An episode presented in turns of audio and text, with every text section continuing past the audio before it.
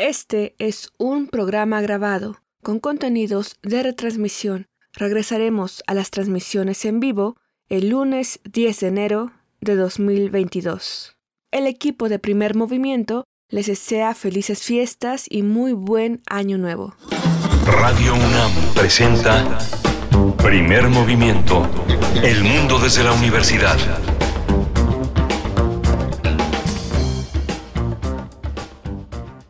Días, bienvenidos, bienvenidas. Estamos en primer movimiento en Radio Universidad, dándoles los buenos días hoy, que es viernes 31 de diciembre, el último día del año 2021, y estamos acompañándoles en este momento que seguramente es de vacaciones, pues sí, todo el mundo estamos de vacaciones eh, el día de hoy al menos, y pues así es, así es por parte de este equipo de producción. Nos encontramos pues también tomando un descanso, por lo tanto, este programa, todos los de la semana,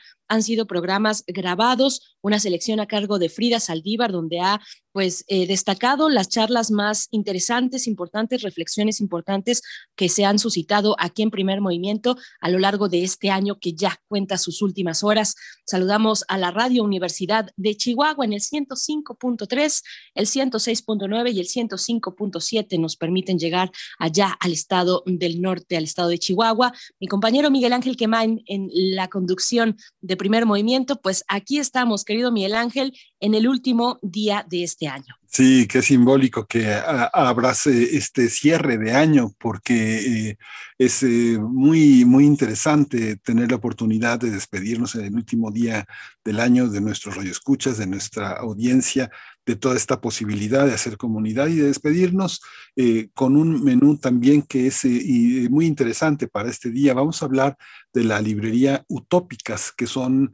parte del esfuerzo que ha hecho, que encabeza, que es va a ser parte de este encuentro de esta mañana con Marta Hernández. Es una librería preciosa. Es una librería que condensa gran parte del pensamiento feminista, antropológico, psicoanalítico, sociológico de muchos años, de muchos esfuerzos.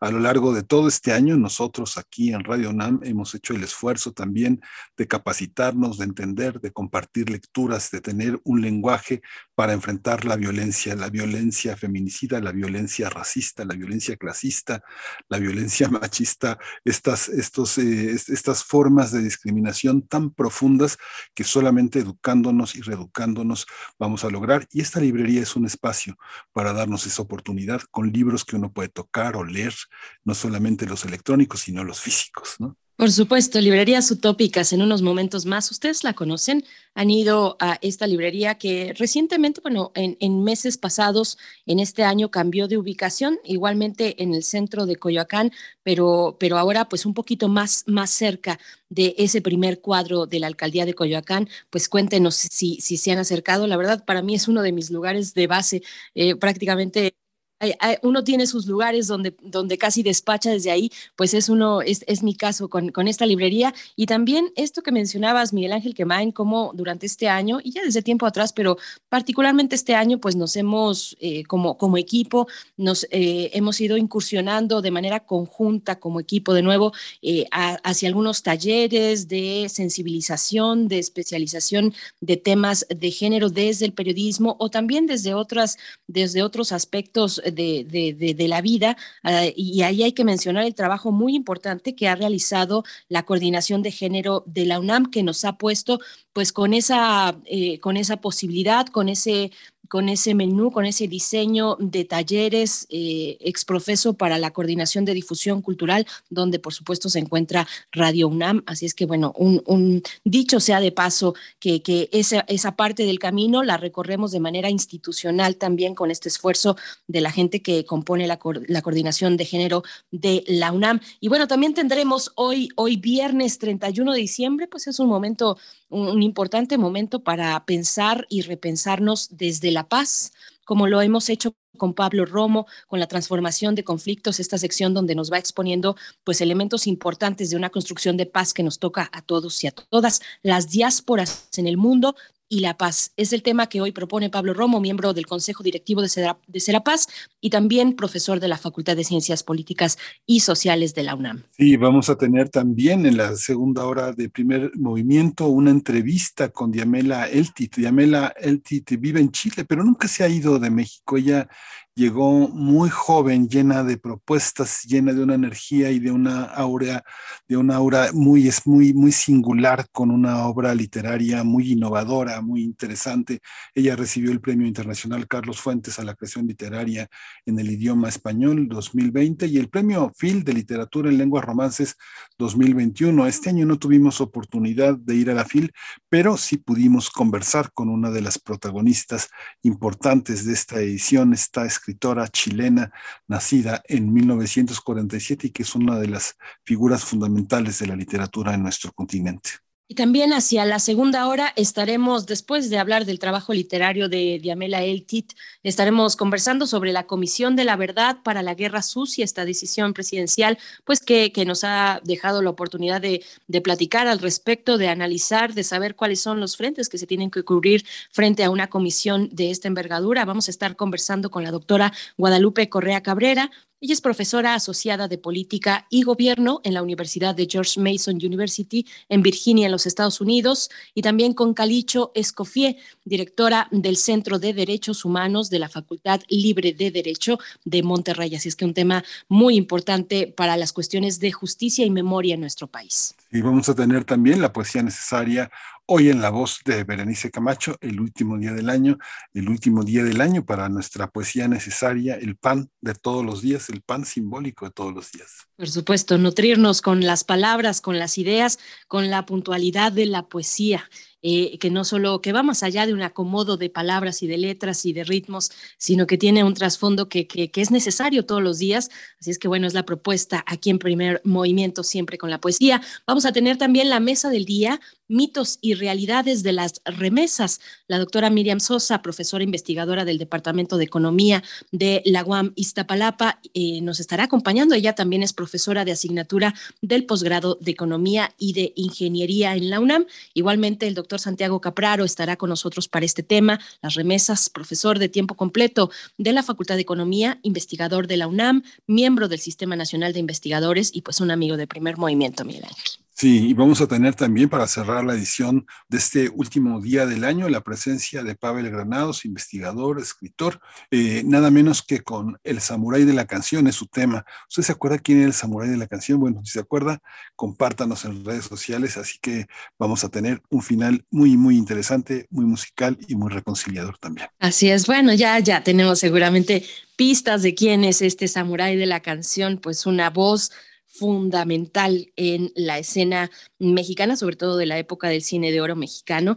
Pero, pero bueno, les invitamos a compartir sus comentarios hoy, que es el último día del año de verdad es un privilegio, ya me está llegando la emoción porque es un privilegio habernos acompañado a lo largo de este año tan complicado de encierro. Desde que empezó la pandemia, pues ha sido un ejercicio que para nosotros pues nos ha aliviado de alguna manera también como equipo poder hacerles compañía, escucharles, proponer pláticas y charlas eh, que, intentamos y, creemos son eh, relevantes para nuestra comunidad. Así es que, bueno, pues escríbanos en redes sociales cómo amanecen este 31 de diciembre cómo van a despedir el año 2021 que ya está en su cuenta regresiva, arroba P Movimiento en Twitter, primer Movimiento UNAM en Facebook, las coordenadas sociodigitales para ponernos en contacto. Así es que iniciamos, iniciamos, vamos con nuestra siguiente conversación, recomendaciones literarias desde la librería Utópicas. Primer movimiento. Hacemos comunidad con tus postales sonoras. Envíalas a primermovimientounam.gmail.com Toma nota y conoce nuestra recomendación literaria. En el centro de Coyoacán existe un espacio que además de ser una librería está enfocada a la venta y distribución de artesanías para cuidar y difundir el arte hecho por mujeres. Se trata de Utópicas, un espacio de creación y difusión del feminismo que combina sus aires de pequeña librería con un lugar para dar talleres y hacer exposiciones. Este proyecto inició para invitar al público interesado a participar en talleres, exposiciones, presentaciones de libros, lecturas de poesía y otras formas de encuentro. Los creadores, las creadoras son Marta Julieta Hernández y Luis Gabriel Castro. Y es que Utópicas está inspirada en la librería Mujeres de Madrid, París y Buenos Aires, que comenzó hace 40 años como una forma de resistencia. El proyecto busca crear comunidad y abonar a la construcción de una red feminista más fuerte y eficiente. No solo se trata de exponer el trabajo de mujeres, sino reivindicar su lugar proyectando su talento. Además están a la venta otros artículos como joyería textil, bordados de comunidades indígenas que se ofrecen bajo el esquema de comercio justo para apoyar a las mujeres artesanas. Pues vamos a conversar esta mañana sobre la librería utópica, su oferta, sus objetivos, sus inspiraciones. Y para este propósito nos acompaña ya a través de la línea Marta Hernández. Ella es cofundadora y directora de Librería Utópicas. Marta Hernández, bienvenida a Primer Movimiento. Buenos días. Hola, muy buenos días. Qué gusto de saludarles. Hola Marta, eh, buenos días. Veo, veo en el menú que hay libros bajo pedido, pero yo creo que también debería de haber eh, libros eh, en apartado porque la oferta y las tentaciones son enormes. La manera en la que están organizadas las materias de la librería son verdaderamente también de entrada una propuesta de lectura y una propuesta de comprensión de las humanidades, de las artes, de las ciencias y del feminismo. Cuéntanos cómo está organizada, cómo surgió la idea y cuáles son los paralelismos con las otras librerías en Buenos Aires, Madrid y París. Bueno, pues mira, eh, la, distribución del catálogo está organizada eh, en función de los temas eh, que abordan las, las obras.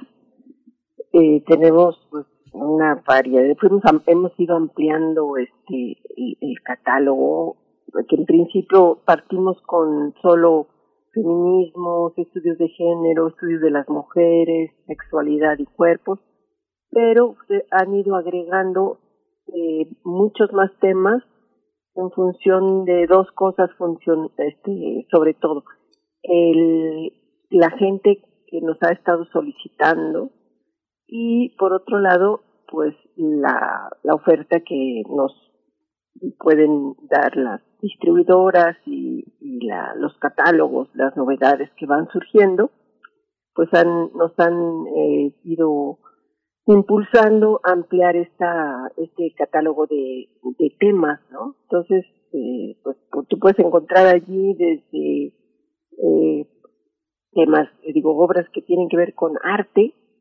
hasta eh, la última sección que se creó fue marxismo y teoría crítica, porque en principio eh, la, la obra que tiene que ver con creación, quiero decir literatura, eh, teatro, ensayo, poesía, eh, toda narrativa, pues, eh, solamente tenemos obra creada por mujeres, por autoras.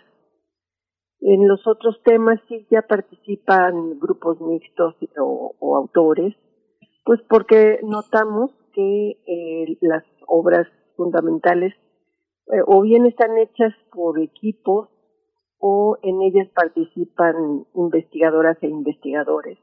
Y la verdad, en principio sí habíamos pensado eh, solo invitar a autoras, pero era un poco extraño, ¿no?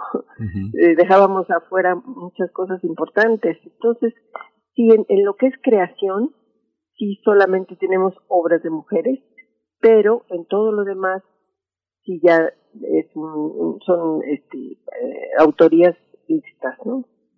Tanto en, en creación de, de literatura como en creación de artes visuales, que tenemos ahí, como bien mencionaron en principio, obra mm, plástica, fotografía, grabado, eh, óleo, este, stencil, hasta eh, las uh, obras textiles, este, pequeñas joyerías, este, agendas, bueno, es una serie de objetos, de, de veras, cada vez crece, crece.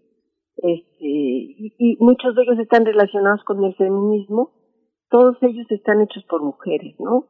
Hay algunos que son colectivas de, de este, eh, creadoras cooperativas que están en, la, pueblos y, son este, elaborados por grupos originarios, pero la gran mayoría, para ser sinceras, eh, están hechos por artistas eh, jóvenes que están emergiendo y que suelen vender sus, sus piezas en bazares o por su cuenta y aquí les ofrecemos un espacio este, fijo para que puedan tener allí eh, sus piezas a la venta. Entonces, ya, me extendí mucho. No, está, está muy bien, Marta Hernández. Tal vez para continuar dirigiendo esta, esta charla, eh, te, te, preguntaría en, en, qué, cuáles fueron las fuentes de inspiración para emprender un proyecto como este, cuáles son los paralelismos, hablábamos en la introducción de Librería Mujeres en Madrid, París, París y Buenos Aires. Eh, cuéntanos un poco de estos elementos que inspiraron para la fundación de un proyecto como este. Fíjate que eh, nosotros vivimos muchos años en Madrid y, siempre fue una delicia, fue una experiencia muy grata visitar la, librería de mujeres que está ahí en la calle de San Cristóbal, en el centro, en, el centro de Madrid. Eh, y bueno, digamos que el esquema de, de librería eh, es muy parecida, ¿no? Tenemos obra escrita por mujeres, este, mucha presencia de, de pequeños objetos creados por artesanas, por artistas.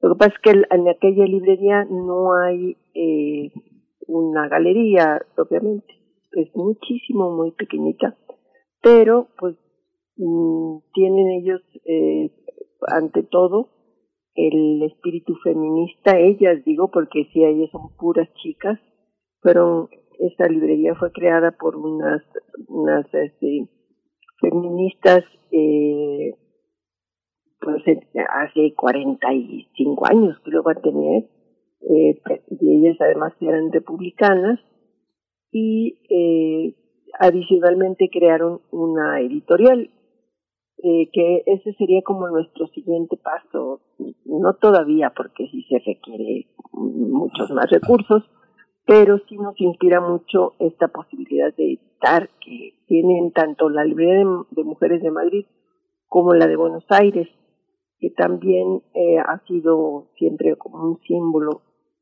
del, activismo, de la lucha feminista, este, dado que en, tanto en Madrid como en Buenos Aires, que son las dos fundamentalmente que nos han inspirado, eh, son sitios, Madrid y Buenos Aires, donde se produce muchísima obra editorial de, en todos los sentidos, ¿no? Pero particularmente en estos temas nuestros que tienen que ver con el género y con el feminismo. Entonces, fue una inspiración pues muy profunda eh, cuando regresamos a México el eh, poder reproducir esta experiencia de Madrid y luego por otro lado ¿por, ¿por qué nos hemos interesado en eso? Pues porque eh, ante la perspectiva que ofrece el mercado en general del arte, en lo cual se incluye la literatura, eh, pues está muy pobre, ¿no? Este, estuvimos haciendo eh, búsquedas, encuestas, este, por nuestra cuenta, pequeñitas, ¿no? Pero sí vimos que eh, la presencia de las mujeres en general eh, no va más allá del 30% en el, en el mundo comercial del arte, incluyendo la, como digo, la, la literatura, este, las editoriales. Entonces, eh, pues nos dimos a esa tarea, ¿no? Este, de tener, eh, ofrecerles a las mujeres un sitio en donde estar presentes, este, y por otro lado también el que, que lo hemos ido este, también eh, ampliando, el también tener este talleres, conversatorios, bueno, pues desde luego presentaciones, eh, ahorita con la pandemia, pues de manera digital, pero en, en este en las situaciones normales, pues sí hay un espacio donde hacemos, tenemos actividades, ¿no?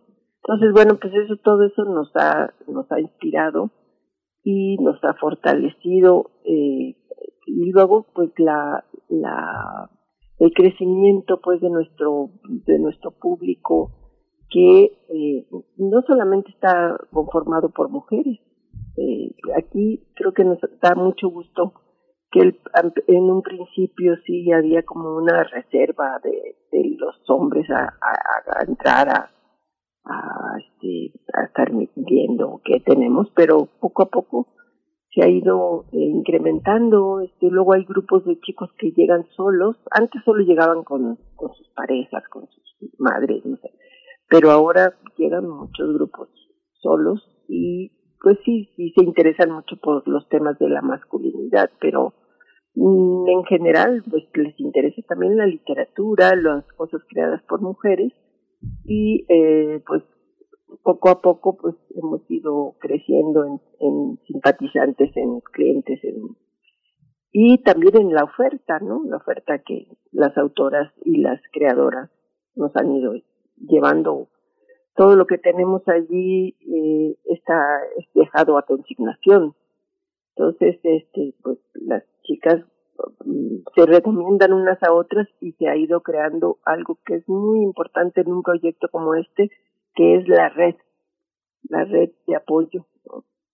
Entonces, pues básicamente nos hemos estado basando en todo esto que les cuento. Qué interesante, justamente pensando, pensando en, pensando en Madrid, pensando en París, donde los libros eh, académicos, los libros de otras entidades de editoriales independientes entran a las librerías con mucha naturalidad.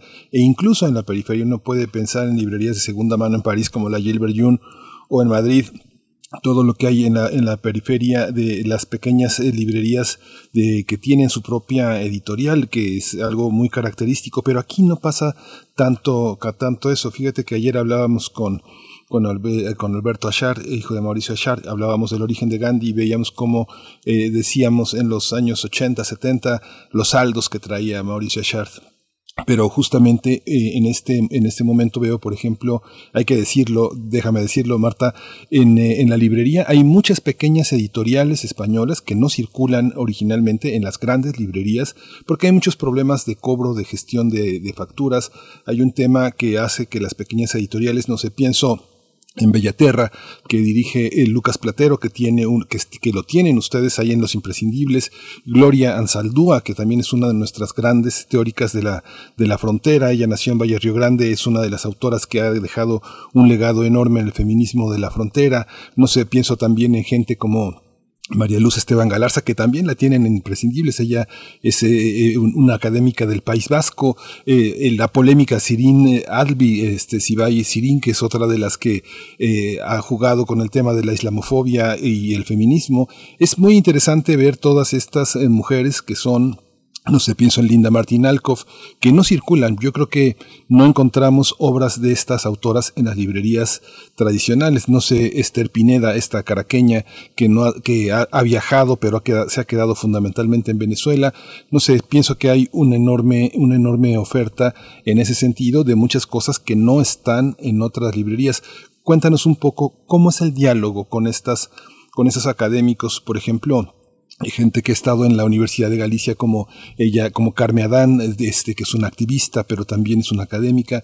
¿Cómo, cuéntanos de estos libros que ustedes consideran imprescindibles y que son tan actuales, que son tan recientes y que son de verdaderos líderes del pensamiento que no suelen estar todavía en los aparadores de moda.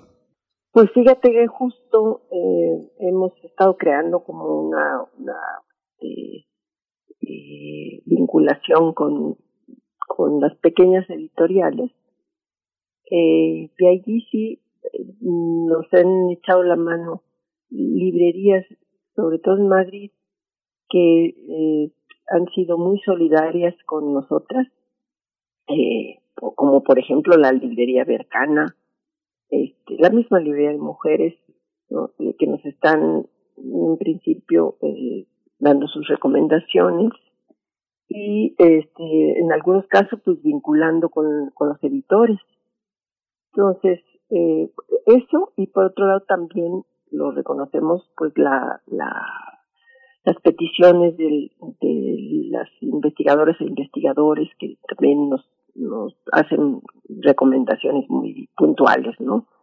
Entonces, eh, hablamos pues ya directamente con las editoriales y eh, con las distribuidoras también, que son muy importantes, eh, pequeñas distribuidoras que mandan eh, obra a fuera de España o fuera de Argentina y también ellos nos, nos hacen sus recomendaciones. Lo que tenemos realmente es poco contacto con las autoras o con los autores, porque eh, pues sí los hemos, en algunos casos sí hemos tenido éxito y los hemos podido contactar e incluso han presentado alguna cosa con nosotros. Pero este en general pues todos los tratos que tenemos se dan con, con las editoriales y pues aquí sí también ah, una cosa importante también ha sido la FIL la FIL donde hemos podido directamente contactar a las editoriales y eh, pues allí eh, pedirles que nos estén alimentando de las novedades, sobre todo pues en, en los temas que nos interesan. Entonces, eh, pues así nos hemos venido fortaleciendo en el catálogo con esta clase de obras que pues no tiene nadie aquí, ¿no? Como dicen, no tiene ni Obama, porque aquí es este, eh, pues se importa las distribuidoras y también las editoriales españolas importan fundamentalmente lo que saben que ya tienen pedidos muy voluminosos por parte de las grandes cadenas o cosas que son casi seguras, ¿no? Y estas piezas, pues, realmente eh, son, eh, pues, de un, de un consumo no tan amplio, ¿no? Entonces, bueno, pues aprovechamos que, que hemos tenido buena relación con las distribuciones confesamos que a veces nosotros mismas nos traemos de allá, así que en la maleta, ¿verdad? Cosas que, bueno, ahora con la pandemia pues no hemos podido ir para nada, pero así lo habíamos hecho también, ¿no? Aprovechar que tenemos que ir a resolver asuntos, este, o ir a las ferias, ¿no? De los libros, y también pues en la maleta.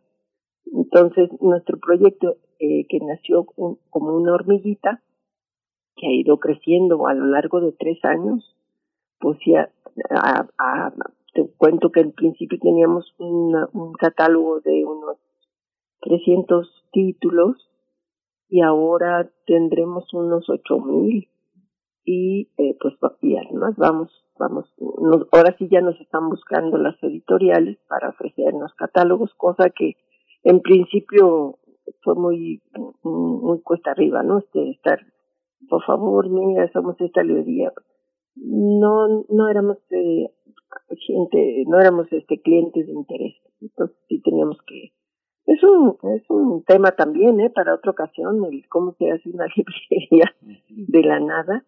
Eh, y sí nos ha costado mucho trabajo, pero pues afortunadamente la, la hicimos, la creamos, yo creo que en un momento muy importante para el feminismo eh, y ha habido una explosión de interés en torno a estos temas, eh, el cual, pues claro, se, se ha este, demostrado en, en la, el interés, en la participación, en la, compra de los libros, en, la, las sugerencias, en las recomendaciones, las sugerencias y recomendaciones de títulos, pero también en las recomendaciones personales, ¿no? Esto ha crecido del boca a boca, no nunca hemos tenido dinero para hacer publicidad ni para contratar espacios en medios. Entonces ha, ha ido como, como, como una mecha que va aprendiendo solita, solita, solita y va va, va creciendo. Este, ahora mismo entregamos libros en, en todo el país, ¿no? Y también hemos hecho entregas en, en, en Centroamérica y en Sudamérica, pero por los costos de los envíos, pues eh, no, no está tan fácil, pero sí nos, nos buscan porque nadie tiene muchas de las obras que nosotros eh, tenemos. Entonces, pues más o menos así ha ido creciendo.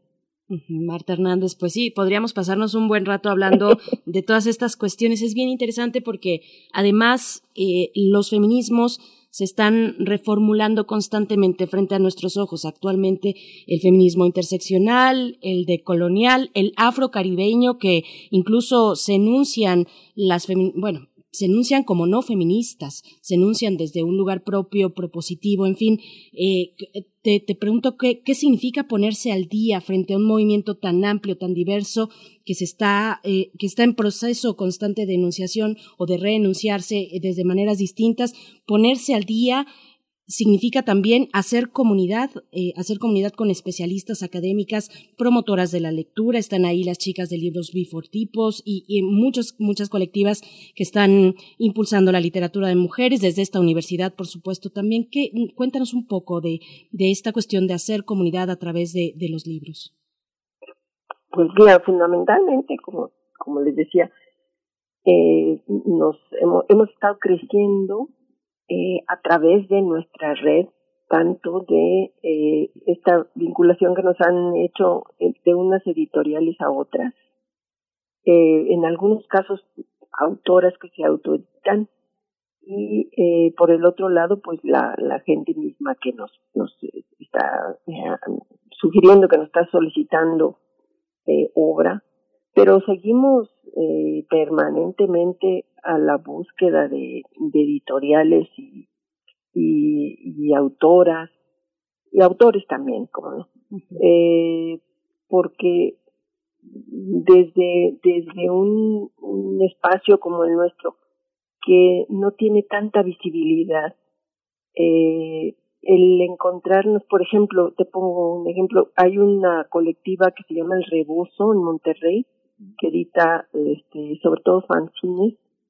Eh, nos costó, pues creo que un par de años encontrarlos y que nos pudiéramos poner en contacto y que nos pudieran enviar materiales porque eh, no, no, no somos tan, tan visibles, ¿no?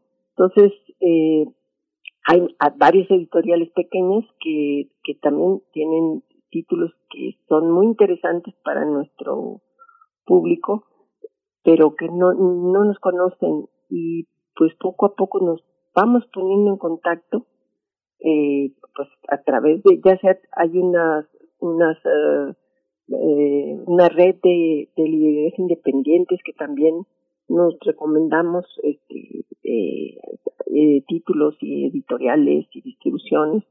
Y luego también hay una liga de editoriales independientes que estamos eh, en contacto con la red de librerías y eh, también ellos pues nos van presentando sus catálogos y vamos ampliando eh, las posibilidades de, de, nuestras de nuestras adquisiciones no entonces eh, por otro lado como bien comentas eh, la, la se acercan cada vez más investigadoras eh, y autoras que a su vez pues nos van recomendando, nos van este, solicitando determinado tipo de obras y pues a, buscarlas, ¿no? O sea, ahora que a tocar las puertas de las editoriales eh, que en algunos casos pues no están aquí, ¿no? Están sobre todo en España o en Argentina. Entonces pues así es como hemos ido ampliando nuestra nuestra eh, número de, de obra eh, y pues por otro lado pues estar este, muy pendientes de lo que se discute, de lo que se publica, de lo que interesa, eh, porque bueno pues sí hay este eh, un criterio de la de la dirección de utópicas pero fundamentalmente eh, procuramos seguir la, la, las necesidades, este, la orientación de, del público que nos, que nos sigue, ¿no? Entonces, pues, más o menos en eso nos ha consistido, hemos y tenido, este, eh, en algunos casos, eh, algunas eh, pequeñas, este, reclamas, reclamos de, de algunos feminismos que no, no están de acuerdo en que tengamos cosas de otros feminismos. Uh -huh. eh, pero mira, eh, estamos y así lo hacemos saber, estamos abiertas a todos los pensamientos, lo único que no tenemos este permitido son pues las, los discursos de odio y el, el, eh, querer tener la la la este eh, la verdad única no entonces eh, pues ahí puede que se molesten unas u otras u otros pero sí tenemos nos da mucho orgullo dar espacio a todos los pensamientos Sí, eh, justo así, así se hace, así se hace la difusión del pensamiento, Marta, y que finalmente, bueno, uno, uno a veces tiene la, la, la, la, compulsión consumista de tener muchos libros, pero yo creo que un espacio como este genera la posibilidad de, de, de hacer talleres, de encontrar a otros lectores, de generar complicidades bajo la seguridad de, eh, de un concierto de colaboradores, de gente asidua a la librería que permite generar relaciones de amistad y de colaboración, porque finalmente uno no puede leer todo, pero sí puede leer muchísimo en talleres donde alguien expone, comunica los contenidos de los libros, los discute, resume, ordena, jerarquiza, este, hace cuadros sinópticos, en fin, lo que hace un taller académico en el que uno termina leyendo o conociendo por lo menos, no sé, 20, 30 libros, 50 libros en, en, un semestre, en ocho meses, en una colaboración de 20 personas, de 15 personas, que es algo que ustedes están, que están, están promoviendo, que es algo así. Y Marta, por favor, el sistema de apartado, porque los precios de los libros en México este, sí rebasan a muchos de, los, de, las personas que leen. Es una parte que es, eh, que es muy importante tener eh, una oportunidad de, de tener libros que me imagino que no tienen no tienen 50 del mismo título, deben de tener dos del mismo título, a veces solo uno. Me imagino que es muy difícil esa parte, ¿no? Sí, sí. Justo diste en el clavo. eh, sí, sobre todo con novedades, ¿no? Que no sabemos si van a, a interesar.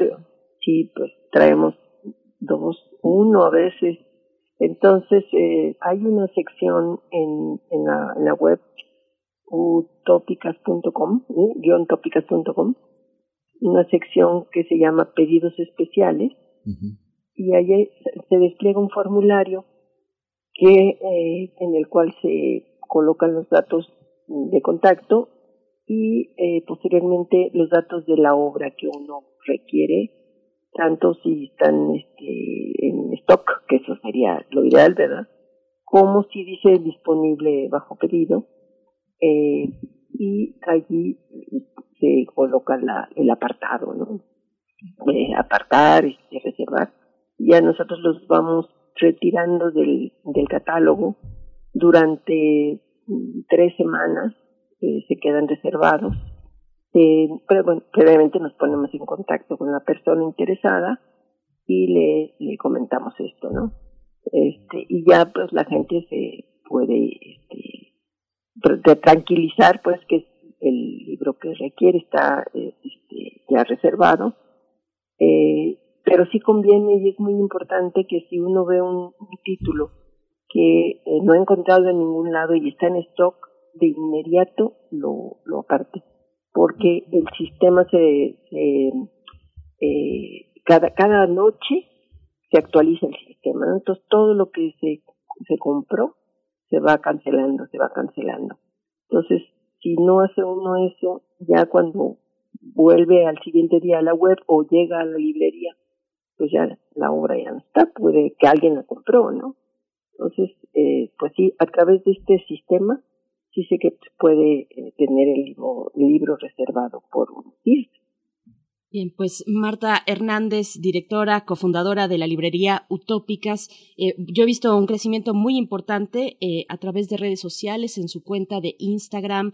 Eh, se va generando ahí en cada post que publican, pues una serie de comentarios, eh, finalmente de comunidad a través del diálogo en esos espacios digitales. Tienen también eh, un podcast, Cuentos y Utopías, y pues estaremos, estaremos atentos, atentas a lo que ofrece esta librería Utópicas, u-utópicas u-tópicas.com es el sitio electrónico para ponerse en primer momento en contacto y bueno, si no, ir también a, allá a Coyoacán, Uguayo 37, Aguayo, perdón, 37 es el lugar donde se encuentra esta librería. Te agradecemos mucho, Marta Hernández. Pues aquí estamos con los brazos abiertos. Primer movimiento. Hacemos comunidad con tus postales sonoras. Envíalas a primermovimientounam.gmail.com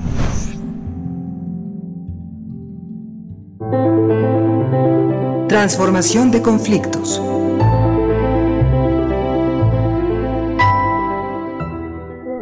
Damos la bienvenida esta mañana a Pablo Romo, él es miembro del Consejo Directivo de Paz, profesor de la Facultad de Ciencias Políticas y Sociales de la UNAM y colaborador de Primer Movimiento en este espacio para hablar de la transformación de conflictos y en esta ocasión de las diásporas en el mundo y la paz. ¿Cómo estás, Pablo Romo? Bienvenido a Primer Movimiento. Qué gusto, buen, buenos días a ti, Miguel Ángel y a toda la auditoria. Buenos días, Pablo. Pues te escuchamos un tema muy importante ahora que vemos, bueno, lo que ocurre, eh, el desastre humano que ocurre en Afganistán. Coméntanos, por favor, sobre las diásporas en el mundo y la paz. Ciertamente, ya lo hemos platicado en otras ocasiones, lo hemos comentado con tu auditorio. Sin embargo, es fundamental el tema de la migración las diásporas son parte de esta compleja ecuación de la paz, pero también de la violencia. En ocasiones son eh, factores que promueven la paz si se convierten en eh, expresiones que contribuyan en la región donde se establecen. En otros son monedas de cambio para la guerra. Las diásporas son eh, signos de violencia, desastres, guerras y odio. La gente no sale por gusto masivamente de sus países. México ha tenido la fortuna de recibir a lo largo de sus años como país independiente estos movimientos diaspóricos que han nutrido la vida del país y han generado gran riqueza cultural, económica, social y política.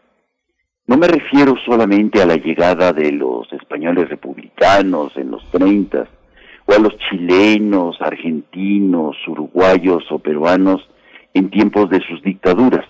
Me refiero a todas las diásporas, las de los polacos de finales de los 30, de los húngaros, judíos que impulsaron la investigación eh, y la industria química en México, la de los sirios, libaneses, turcos o chinos de finales del siglo XIX, cada uno con historias particulares de dolor, de esperanza y de vida.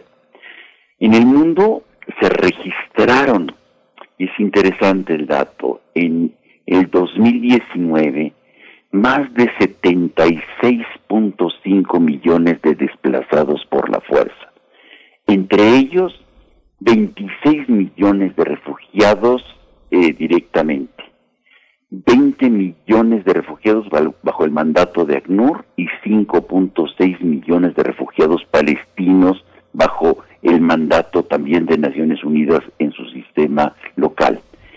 De este total, de entre 30 y 34 millones son personas o niños, son, son niñas o niños menores de 18 años, según nos dice ACNUR.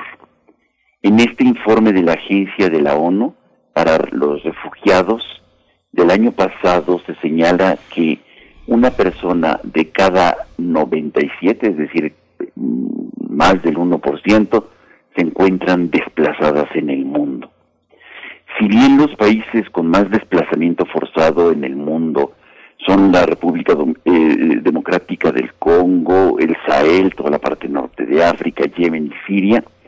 En nuestra América tenemos casos gravísimos de desplazamiento forzado, como en Colombia, Venezuela, El Salvador, Honduras y Haití. Hace unos días llegaron unas personas afganas de la mano de la Cancillería mexicana, haciendo honor a las grandes historias de Bosques y de García Robles, heredando, heredando a la Cancillería esta gran tradición. Viene por el sur caminando nuevas caravanas de personas necesitadas provenientes de estados fallidos como Honduras, Haití, El Salvador y Nicaragua. Es indispensable mantener ese espíritu de acogida, recordando el, el llamado mundial a la hospitalidad. En todas las tradiciones religiosas de Berenice, la hospitalidad es un imperativo básico del creyente. En el mundo judío, las leyes levíticas lo establecen. En el Islam, es un deber, es un deber del buen fiel. En el cristianismo, todas las tradiciones cristianas, no solo es condición y prioridad de ser hospitalario ante el pobre y la viuda, sino también es un llamado imperativo a acoger hasta el enemigo. En eh, los códigos más básicos, éticos y morales, no necesariamente confesionales, la hospitalidad es un valor central de comportamiento. Y tener una patria, un nuevo hogar, una nueva residencia y una vida nueva es un derecho humano fundamental consagrado en los eh, acuerdos más básicos de Naciones Unidas eh, firmados por la mayor parte de los países del mundo. Las diásporas en el mundo ponen a prueba a la humanidad entera ante su categoría humana. No solo son las autoridades las responsables de acoger y de y la responsabilidad de abrir las fronteras. Nos toca esta vez a todas y a todas responder. Quizá acojamos en casa un futuro Einstein, un Freddie Mercury, una Gloria Estefan, un Sigmund Freud, un Dalai Lama o un Leon Trotsky. O quizá no sean famosos, pero ciertamente nos pueden cambiar la vida. Hasta aquí mi reflexión.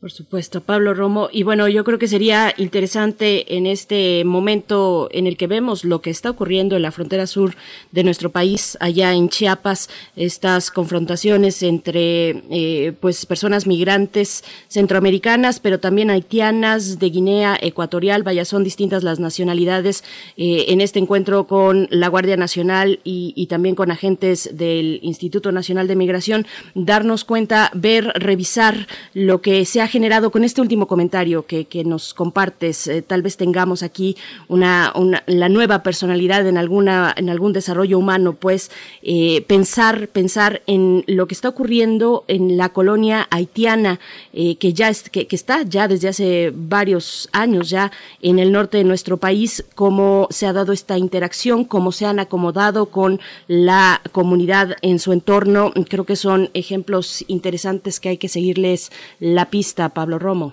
Efectivamente, yo creo que es fundamental. Eh, primero, bueno, mantener, tener esta, esta reflexión, esta, este imperativo de la hospitalidad, de la acogida como algo parte de nuestra vida, como algo vital, como algo que nos dará sentido también a nuestras vidas, por un lado, y por el otro lado, reconocer y conocer las historias que de, de la gente de donde viene. Quizá hemos estado pues este eh, con el shock, con el golpe de mediático de lo que significa Afganistán, que es una catástrofe, pero este pocos conocen la situación de Honduras o de El Salvador, la catástrofe que significó eh, para Haití el terremoto y sobre todo eh, el castigo que los pueblos le han dado a este pequeño Ay, creo que se nos fue, Pablo Romo. Sí, vamos a intentar contactarle de nuevo para que pueda pues eh, terminar con este comentario de cierre en su participación del día de hoy, hablando de diásporas en el mundo y la paz. Pablo Romo, te, cortaste un poquito, pero te ah, seguimos escuchando para el cierre. Perfecto, pues yo simplemente hago la reflexión de decir, es fundamental la acogida a las personas este, que vienen eh, de fuera, este, la hospitalidad es un valor fundamental y central de la humanidad. Y por otro lado, conocer las historias, por qué tienen que salir, eh, sobre todo para atacar de raíz los problemas. Honduras, eh, un, un, estado fallido, y Haití, un país recurrentemente en crisis, El Salvador en una situación verdaderamente dramática y estamos viendo cómo Nicaragua, Venezuela, Colombia nuevamente regresan a una situación de diásporas frecuentes por las violencias internas.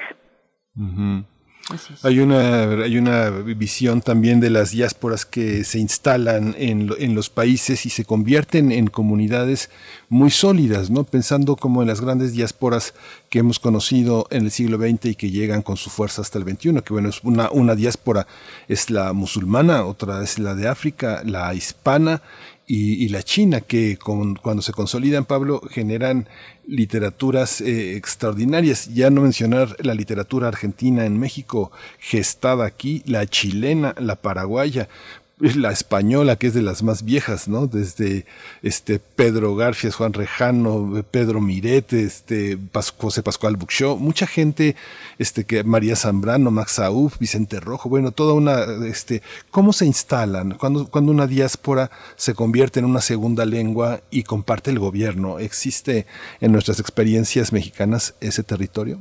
Eh, definitivamente, y lo estamos viendo, lo vemos nosotros en México, y no solamente en este por eh, la lengua, por el arte, por la pintura, por eh, la industria, las diásporas este eh, que van consolidándose, la italiana en Michoacán o la china en Mexicali o la coreana que es de reciente llegada a México y que se va instalando. Y luego en el, la, la, cuestión, por ejemplo, culinaria, cómo va invitando y transformando la, este, las comidas locales, enriqueciéndolas de una manera impresionante. Vemos todos estos nuevos restaurantes chinos, por ejemplo, ahí en la Viaducto Piedad, qué sé yo, este, hay una gran riqueza que aportan estas diásporas que van consolidándose, que van generando nuevas vidas y que van eh, polinizando eh, el nuevo campo eh, y el país entero, ¿no? Yo creo que tenemos ejemplos extraordinarios de gente que, que ha llegado aquí y no solamente hay que buscar estas cuestiones extraordinarias de grandes cambios, sino de pequeños cambios que van fortaleciendo y van construyendo las pequeñas historias locales. Me parece que por ejemplo, la presencia polaca es poco conocida en Santa Rosa, en, Guanajuato. Sin embargo, y fue efímera esta diáspora, sin embargo, eh, se mantiene un poco ahí presente y va y ha generado una nueva también concepción y relación, eh, relaciones nuevas de, de sociales, culturales, económicas. En fin, yo creo que esto hay que irlo em, eh, viendo, reconociendo para eh, no fomentar, animar este espíritu xenófobo que eh, invade con frecuencia bajo el terror de que me van a quitar mi trabajo. Pues Pablo Romo, a mí me parece fundamental que lo pongas hoy, hoy en la mesa, no fomentar esas, esas narrativas, porque pues como sociedad y también los gobiernos parece que no tenemos aún eh, todavía un entendimiento pues actualizado, acorde a los nuevos tiempos que anuncian movimientos migratorios pues cada vez más frecuentes. ¿Cómo, cómo se ve desde, desde esa posibilidad y esa necesidad también de actualizar nuestra mirada sobre las migraciones? ¿Cómo se ve hoy la, la vocación de refugio que México ha abanderado por décadas? Cuéntanos un poco al respecto tu mirada sobre esta cuestión eh, en nuestro propio país eh, y un poco ya cerrando la participación de esta mañana? Yo creo que eh, tenemos una tradición en México muy amplia en este sentido de hospitalidad, de acogida, de, de atención por el otro y por la otra.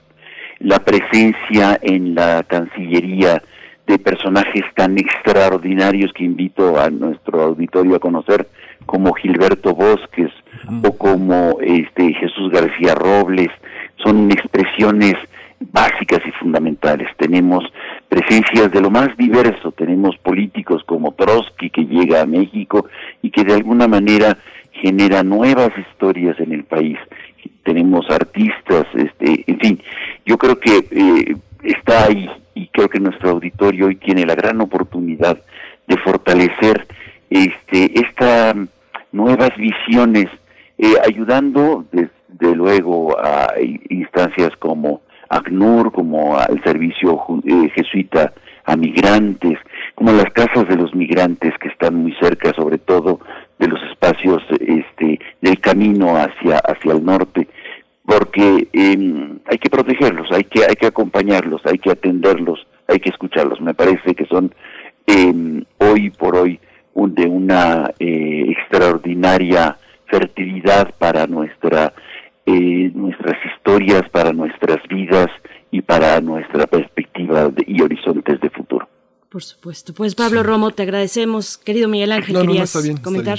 Pues solamente nos queda despedirte, desearte lo mejor para esta semana. Pablo Romo, miembro del Consejo Directivo de Serapaz, profesor de la Facultad de Ciencias Políticas y Sociales de la UNAM. Muchas gracias y en 15 días nos encontramos una vez más. Muchísimas gracias, que estés muy bien, que estés muy bien. Primer movimiento. Hacemos comunidad en la sana distancia. Seguimos aquí en primer movimiento. Recuerden que por periodo vacacional este es un programa grabado y les ponemos a su disposición esta música que hemos seleccionado que podrán escuchar también en las listas de Spotify.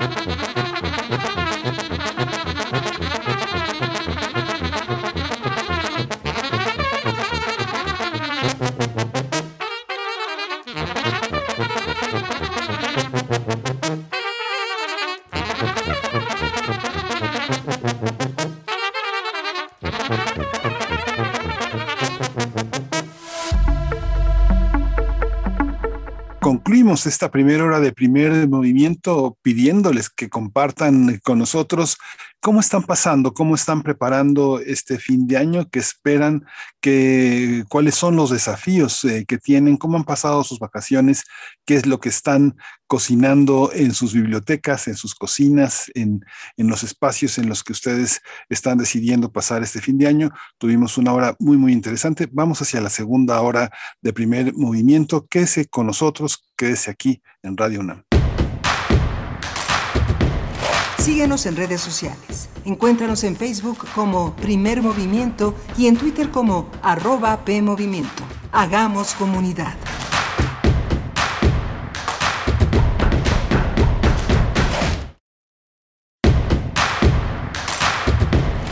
Encuentra la música de primer movimiento día a día en el Spotify de Radio UNAM y agréganos a tus favoritos.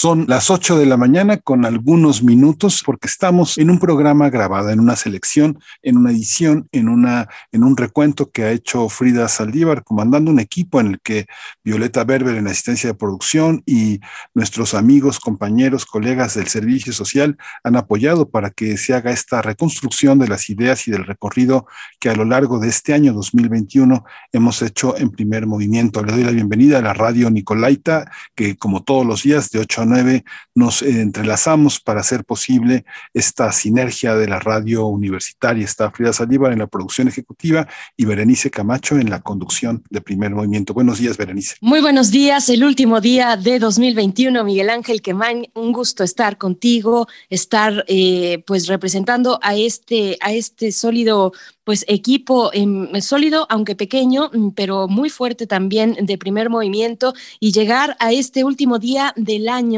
eh, pues hay que celebrar, hay que celebrar que llegamos al final de esta cuesta tan compleja, tan complicada, que, ha llegado pues no sin pérdidas, y, ese impulso que hemos tenido pues en conjunto hay que celebrarlo también, hay que, hay que celebrarlo y conmemorar por supuesto a los que ya no están, eh, hacer esta reflexión que les invitamos a hacer desde este espacio y, mirar pues eh, de cara al siguiente año que no tendrá menos retos de los que ha supuesto este que está terminando. Así es que les estamos acompañando aquí desde Radio Universidad, igualmente eh, desde Radio Nicolaita. Nos sumamos en este momento como cada mañana de 8 a 9 de la mañana en la Radio Nicolaita en el 104.3 de la frecuencia modulada que está en Morelia, pues con esta posibilidad de hacer comunidad con la Universidad Michoacana de San Nicolás de Hidalgo. Tendremos en estos momentos para esta hora, pues vamos a estar conversando acerca de literatura, el trabajo literario fundamental de Diamela Eltit.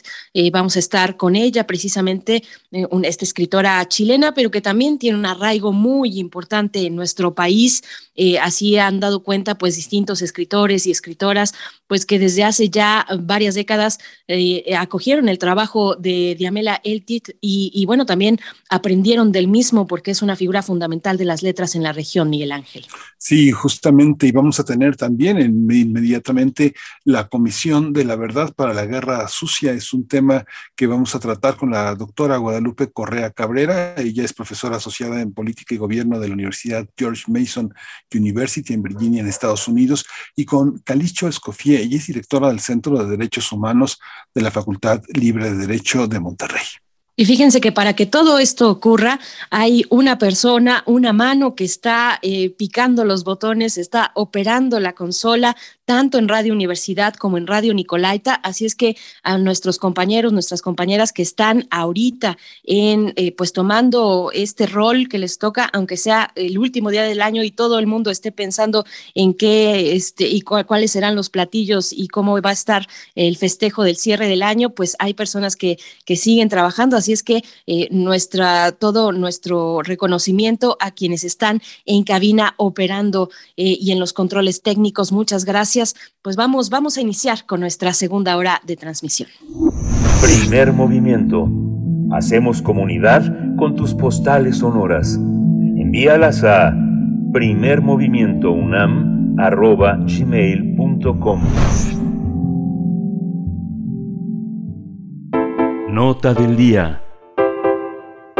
El lunes 6 de septiembre se dio la entrega del Premio Internacional Carlos Fuentes a la creación literaria en el idioma español en el Palacio de Bellas Artes en la Ciudad de México. Eh, la ganadora del galardón, promovido por la Cátedra Carlos Fuentes y la Secretaría de, Cultura y nuestra universidad, fue la escritora chilena Diamela Eltit, narradora y ensayista.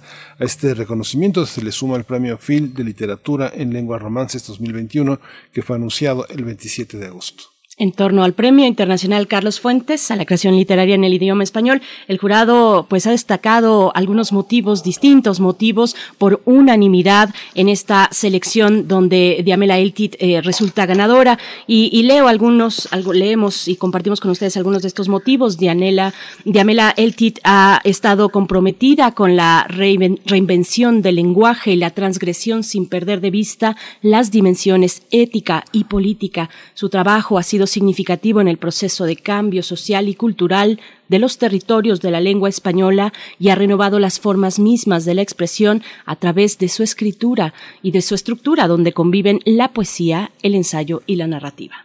Del mismo modo, sus guiones eh, cinematográficos también confirman su vocación por borrar las líneas entre los géneros y sus trabajos recientes como Jamás el Fuego Nunca de 2007 y Fuerzas Especiales de 2013 se suman a una obra que la coloca en el centro del canon de la literatura latinoamericana contemporánea.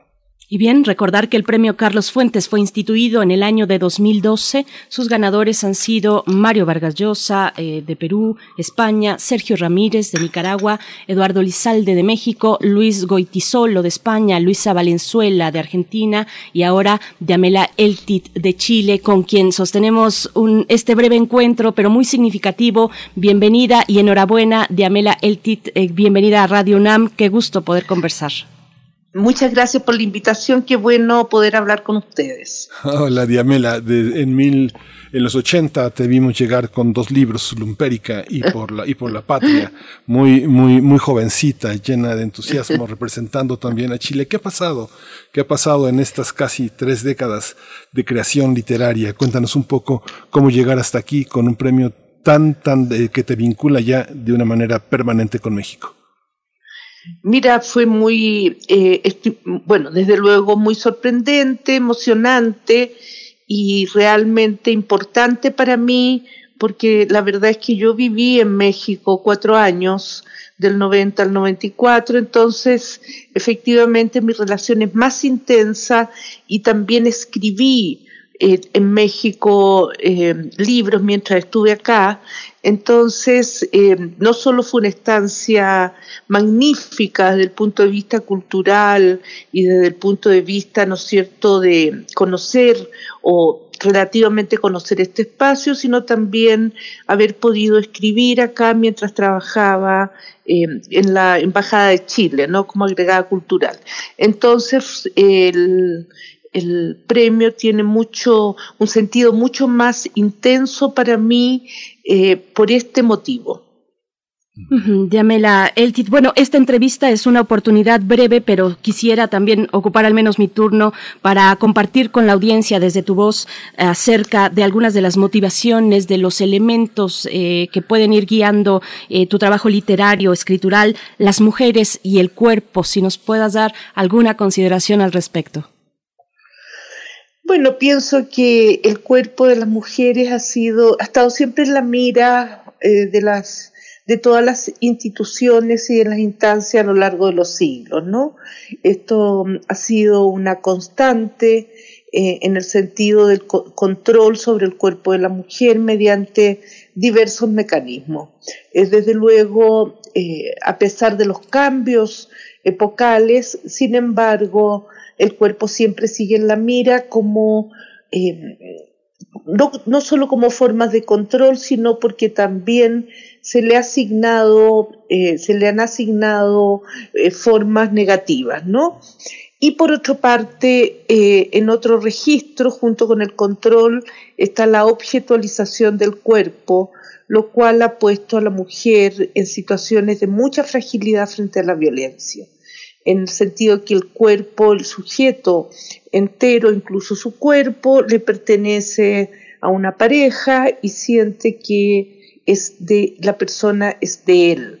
Entonces, en ese sentido, eh, por muchos, eh, por muchas eh, aristas, el cuerpo de la mujer ha sido ha estado en parte secuestrado por las instituciones, especialmente jurídicas, y por otra parte, ¿no es cierto?, en su circulación social es un cuerpo amenazado.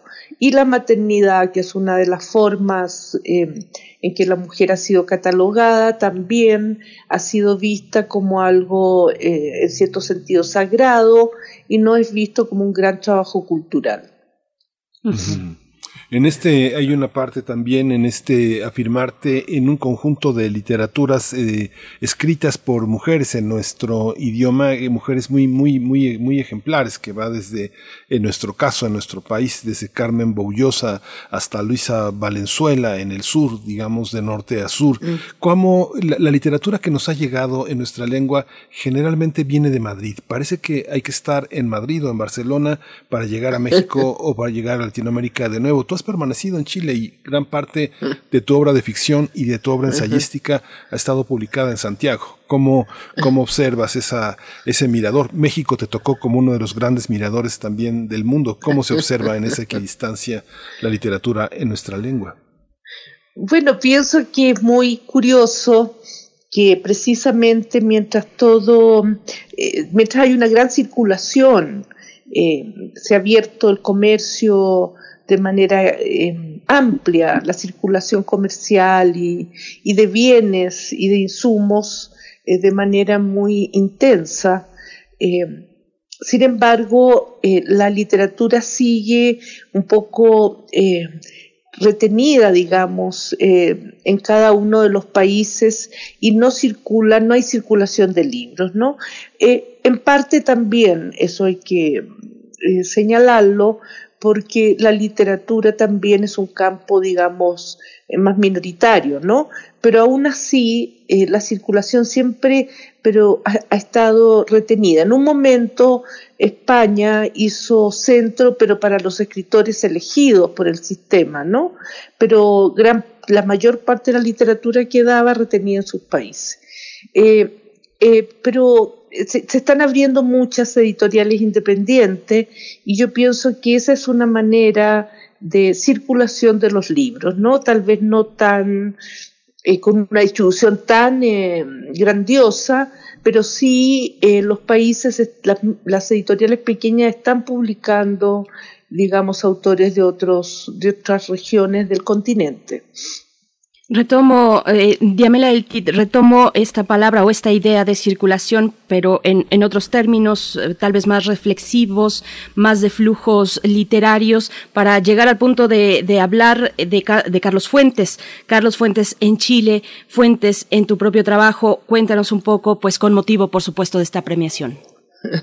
Bueno, en verdad yo conocí a Carlos Fuentes aquí en México, pero yo estudié literatura eh, entonces, eh, y fui por supuesto y soy una lectora sistemática, entonces yo conocía bastante bien la obra de Fuentes antes de venir a México. lo había leído eh, de manera, digamos, académica, en el sentido de los cursos de la universidad, y como lectora había leído aquello que los cursos eh, no, habían, eh, no habían privilegiado, porque evidentemente se pasaban dos, tres libros y tenía mucho más, ¿no?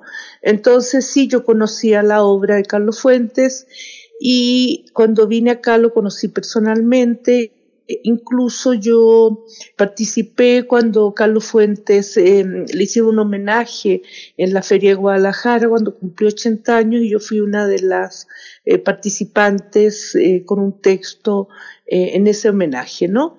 Y por otra parte, Carlos Fuentes vivió en Chile unos años porque su padre era diplomático, estaba asignado allá y estudió en Chile. Entonces él tenía una cercanía y viajaba. Eh, post dictadura viajó, viajó en varias ocasiones a Chile, ¿no? Y además era muy amigo de un escritor eh, muy consolidado, muy canónico chileno, José Donoso. Eh, que habían estudiado en el mismo colegio. Entonces, de verdad había nexos, y hay nexos, como lo recordó anoche, digamos, su, su viuda, Em, en el sentido de recordar, digamos, los nexos y el afecto de Fuentes por Chile, por haber vivido allá y yo particularmente por haberlo leído eh, de manera bastante intensa. Eh, eh, cerramos, vamos a cerrar esta conversación con una, última cuestión, que bueno, es una, ojalá y se amplíe después esta conversación, pero hay, existe una, una, un relevo, ahora que hablas eh, de Donoso, eh, yo recuerdo la última visita de Donoso a México, venía acompañado de un muy joven escritor que era casi su asistente, Carlos Franz, uno, uno de los escritores que hoy figura de una manera muy importante en Chile, pero existe eso en la literatura latinoamericana? ¿Existe la idea de relevo o una literatura como la que has hecho, una literatura muy eh, concentrada en la imaginación, en los procesos narrativos, en una búsqueda del lenguaje que podría ser traducido en otras lenguas e instalarse en lenguas ajenas al español como propias? ¿Existe la idea de relevo? ¿Existe lo latinoamericano en nuestra literatura? En la tuya, la tuya bueno, en realidad, este, hay, siempre muchísimos escritores y escritoras eh, que ya, muchos de ellos en Chile muy consolidados. Eh, estoy pensando, por ejemplo, por, siempre es muy complicado nombrar a alguien por todo lo que desnombra, ¿no? Pero estoy pensando, por ejemplo, en Nona Fernández, eh, y, y, y, hay gente más joven también que Nona, que ya están instalándose en los espacios eh, literarios, ¿no? Eh, con circulaciones también eh, bastante rápidas por el resto de Latinoamérica, porque efectivamente hay más posibilidades ahora de conexión, ¿no? pero, pero lo que sí pienso que cada una de ellas y de ellos tienen sus propias propuestas, ¿no? Y, que siempre hay que esperar que un autor tenga su, su propia estética y su propia poética, con el fin, ¿no es cierto?, de precisamente ampliar eh, todos los horizontes literarios que son tan necesarios en este tiempo para sostener precisamente la literatura. Bien, pues eh, agradecemos, por supuesto, esta conversación. Yamela Eltit, enhorabuena, nos sumamos a esta emoción. Ahora que mencionan a José Donoso, bueno, el, fin de semana se anunció el Premio Iberoamericano de Letras José Donoso para una escritora mexicana. Y pienso en este intercambio eh, de, diálogo, intercambio del que las letras posibilita, eh, posibilitan, es pues para la escritora mexicana Cristina Rivera Garza, para tener ahí el dato preciso. Pero bueno, agradecemos y nos sumamos a esta celebración en torno a tu obra de Amela Eltit. Muchas gracias.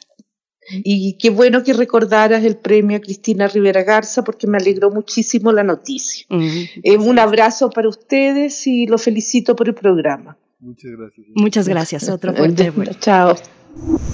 Primer movimiento. Hacemos comunidad en la sana distancia. Nota Nacional. El presidente López Obrador anunció la creación de una comisión presidencial para la verdad, justicia, memoria y reparación del daño relacionada a los sucesos acontecidos durante la Guerra Sucia, principalmente en el sexenio de Luis Echeverría Álvarez. En el marco del Día Internacional de las Víctimas de Desapariciones Forzadas, el mandatario se reunió con familiares de las víctimas con quienes llegó a este acuerdo. Esta comisión partirá de las investigaciones que en su momento realizaron la Fiscalía Especial para Movimientos Sociales y Políticos del pasado y la Comisión de la Verdad para la Investigación de las Violaciones a los Derechos Humanos durante la Guerra Sucia. Hasta el momento, la Comisión de la Verdad para el caso Ayotzinapa es la única que opera a nivel federal desde que López Obrador asumió la presidencia de la República. No obstante, familiares de las víctimas protestaron afuera de Palacio Nacional para reclamar la inacción de las autoridades ante la desaparición de al menos 90.000 mexicanos. Y es que desde finales de la década de 1960 hasta parte de la de 1980, el Estado, dominado por el entonces hegemónico Partido Revolucionario Institucional, el PRI, emprendió una violenta represión contra disidentes políticos, líderes sociales, campesinos y estudiantes marcada por las desapariciones forzadas.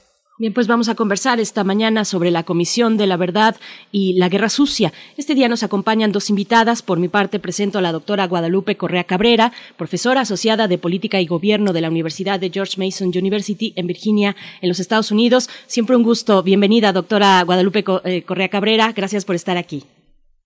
Muchas gracias. Igualmente es un placer estar con, con, todo el equipo de Primer Movimiento y toda su audiencia. Muchas gracias por la invitación. Muchas gracias, doctora Guadalupe Correa Cabrera. Estamos también con Calicho Escofié, ella es directora del Centro de Derechos Humanos de la Facultad Libre de Derecho de Monterrey.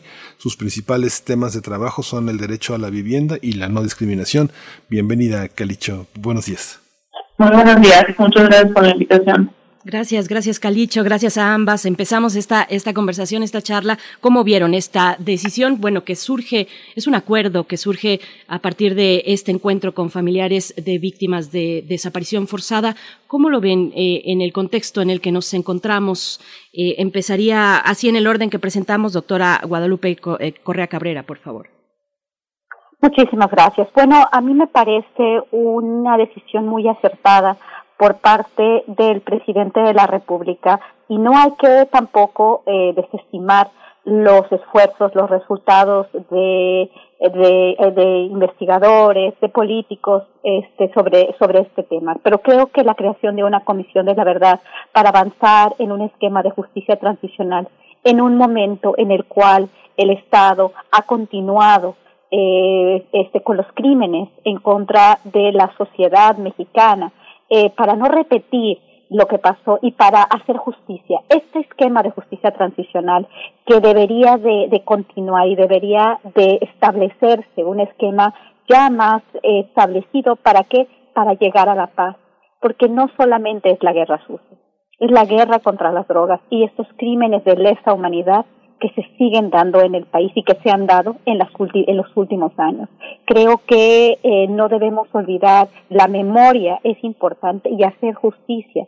Eh, desde el periodo de, eh, del presidente Fox, se intentó hacer algo en, en, este en este sentido como como ya como ya se mencionó esta creación de esta fiscalía para hacer estas investigaciones sin embargo es un tema muy complejo porque ¿de qué se trata? ¿Cómo se hace justicia?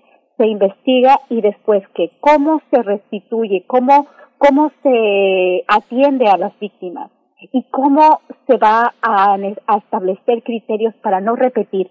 Creo que la idea es importantísima y creo que no se debe desestimar. Se debe también reconocer todas las investigaciones que se han dado en los últimos años desde que sucedieron estas, estos, estos crímenes desde los, desde los años 60 hasta, hasta ahora y recordar que el Estado comete crímenes y que no pueden quedar impunes. Calicho Escofié, pues decide el presidente la creación de esta comisión pero detrás hay un trabajo incansable de décadas de familiares para mantener viva la memoria de exigencia de justicia. ¿Cómo ves esa dimensión antes y también que nos comentes, pues, cómo ves la decisión misma de avanzar en este sentido, Calicho? Eh, yo considero que es una decisión positiva y sobre todo es una decisión que era muy necesaria en nuestro país, eh, porque no solo se trata de crear, digamos, una comisión para recabar datos por alguna, digamos, como curiosidad histórica, sino que justo como ya se mencionó, es un mecanismo para reparar a las víctimas y a la sociedad en general. Cuando ocurren graves violaciones a derechos humanos de manera sistemática, como lo que ocurrió durante la dictadura partidista que tuvimos en México particularmente durante este periodo conocido como la Guerra Sucia, eh, la, digamos que el tamaño de los crímenes y la forma tan estructural en la que se dieron, en la que era el Estado mismo ordenándolos, no permite creer que únicamente investigando de manera convencional a través de carpetita por carpetita, caso por caso, vamos a solucionar este problema ¿Por qué? Porque no se trata solo de que hubieran personas que cometieron crímenes, sino que hubo un aparato estatal que permitía y gestionaba todos estos crímenes. Por ejemplo, recordemos que mucha gente era desaparecida tras ser llevada al campo militar número uno y luego eran llevadas a Oaxaca y Guerrero con los famosos vuelos de la muerte, en los cuales se les subía aviones y helicópteros y eran tiradas al mar, en muchos casos todavía con vida, para no ser encontradas. Entonces, todo este tipo de engranaje que no solo es que permitiese, sino que operaba este estas graves violaciones, eh, es necesario que sea identificado para hacer las correcciones institucionales necesarias. En el 2000 tuvimos una transición electoral, pero no una, una justicia transicional como tal. No se esclareció la verdad sobre la guerra sucia y por lo tanto tampoco identificamos qué instituciones había que cambiar y qué cambios al interior de otras instituciones que no requerían ser cambiadas, pero sí renovadas, se tenían que hacer. Es decir, no hicimos ese cambio, esa curación, esa purga que sí se hizo en otros países de América Latina, como Argentina, Chile, Brasil, Uruguay, Guatemala, entre otros. Entonces, cuando no curas ese tipo de males a nivel social e institucional y dejas esas heridas tanto en la memoria como en el Estado a través de instituciones que se formaron para generar ese tipo de, de crímenes, pues lo que hace es que es generar un caldo de cultivo que frente a nuevas situaciones como la guerra contra el narco, pues se revive. Entonces, lo de la guerra está vinculado a, a la violencia del presidente. Entonces, es una decisión muy positiva. Lo único que habría que ver son los detalles de la naturaleza jurídica, porque se va a hacer como una comisión presidencial conforme al artículo 21 de, de la Ley Orgánica de la Administración Pública Federal. Y también habría que ver cómo va a relacionarse con otros procesos que ya se habían dado, como la recomendación 26-2001 de la Comisión Nacional de Derechos Humanos, en la cual ordenaba, eh, digamos, reparar económicamente al menos unas 400 de las cerca de 2.000 eh, víctimas de desaparición forzada de esta época, de los 60 a los 80. Las comisiones eh, de, verdad, las fiscalías han sido un pretexto para oscurecer, borrar, rasurar, como pasó con el caso Colosio, que finalmente llega una cantidad, una medida al Archivo General de la Nación y finalmente sale o sale otra medida, muchos materiales desaparecidos. Esta es una oportunidad para la Administración Pública Federal, para López Obrador, demostrar las diferencias entre ellos y nosotros, como suele decirlo, la manera de operar de un sistema sumamente delincuencial, autoritario y, este, y, de espionaje con quienes se engolosinaron los exenios de Fox y de Calderón, utilizando el sistema de vigilancia para su beneficio. Doctora, eh, eh, doctora Guadalupe. Cabrera Cabrera. ¿Cómo lo ve usted? Sí, sí, claro, es una oportunidad definitivamente y esperemos que no simplemente quede en un gran anuncio, en buenos deseos. Eh, tenemos esto que estamos que estamos viendo, que estamos viviendo y creo que esto también tiene mucho que ver con lo, la la consulta que desafortunadamente pues tuvo no no no fue este no no tuvo un término eh, como se esperaba o como esperábamos algunos, que era pues de alguna forma eh, más allá de enjuiciar a los, eh, los presidentes pasados, este, de, poder enjuiciarlos con, mediante esta consulta, de poder arrestarlos por los crímenes que se cometieron bajo su mandato, era también de alguna forma un avance en el sentido de hacer justicia transicional.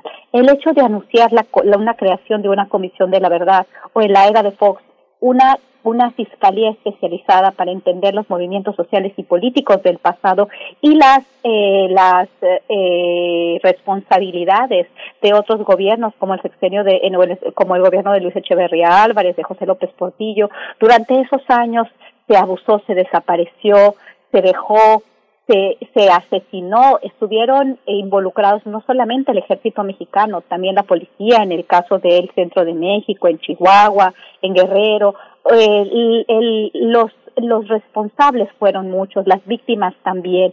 Esto es un caso del pasado, sí, pero esto es importantísimo para no repetir. Creo que en palabras suena muy bien, pero desafortunadamente, y no, no digo desafortunadamente porque todavía no puedo anticipar lo que va a suceder, pero en otros casos hemos visto, sí, como usted menciona, que puede ser esto simplemente para para tapar algunos, algunas de estas de, lo que sucedió y pues continuar. Las, el, los procesos de justicia transicional no, no, no se tratan de una amnistía, se tratan del avance en un proceso de paz, pero haciendo justicia. Y ahí en, en, realmente esta discusión de cómo se va a hacer es importantísima. Esta cuestión de, de, que nos que nos comentaba eh, eh la, la, la, persona que, que, estuvo ahora eh, que, que, conoce muy bien de cuestiones de derecho y también de este periodo tan complicado de la guerra sucia, esto de eh, arrojar a las mujeres o arrojar a las personas al mar, esto también se dio durante la administración de Felipe Calderón y la administración de Enrique Peña Nieto en la llamada guerra contra el narcotráfico. No se hizo realmente un, en, los procesos, no se, no, no se siguió el debido proceso en la persecución a narcotraficantes o a supuestos narcotraficantes también al parecer en el estado de Veracruz, lo que sucedió, por ejemplo, simplemente en el estado de Veracruz, porque esto pasó en todo el territorio nacional. Este, esta falta del debido proceso, estas desapariciones forzadas por parte de las Fuerzas Armadas, de la Marina, del Ejército Mexicano, de, de la Policía Federal, esta, esta orden que se dio de desaparecer a las cucarachas, a los malos, esto pasó. En Veracruz, por ejemplo, nosotros, este, yo y otro colega, acabamos de, de, de, publicar un libro hace algunos meses y entre los, los entrevistados nos comentan lo que sucedió en el estado de Veracruz. El entonces gobernador y la Marina, eh, obviamente bajo las órdenes del jefe de las Fuerzas Armadas, que era Felipe Calderón, esta, esta estrategia conjunta para acabar con los Zetas, estas cosas horribles que sucedieron por parte del Estado mexicano. No se justifica que el Estado mexicano desaparezca a nadie, que se siga el debido proceso y que se haga justicia. Y esto nos recuerda, esto es importantísimo lo que está sucediendo con la Guerra Fría. ¿Por qué? Porque esta Comisión de la Verdad va a ser, quizá va a sentar un precedente, pero eso depende de cómo se de, cómo se siga el proceso y también depende que se haga y que, se haga realmente justicia y que no sirva solamente para para avanzar y para tapar lo que sucedió, porque sabemos que eso ha, sucedido, ha, sucedido en, en otras en, en otros periodos, ¿no? Y creo que durante el periodo de Vicente Fox no se avanzó en este sentido y una cuestión es crear una fiscalía y otra es hacerla efectiva para realmente hacer justicia y no repetir el daño y además de todo atender a las víctimas porque las víctimas tienen memoria y esta memoria se pasa de generación en generación. Sí, Calicho Escofía, hay una, hay una parte, inevitablemente me tengo, le, preguntaba a la doctora Cabrera, Correa Cabrera, eh, el tema de la política, pero lo tenemos también en la vida cultural, en la vida política, todo esto que nos recuerda la guerra sucia.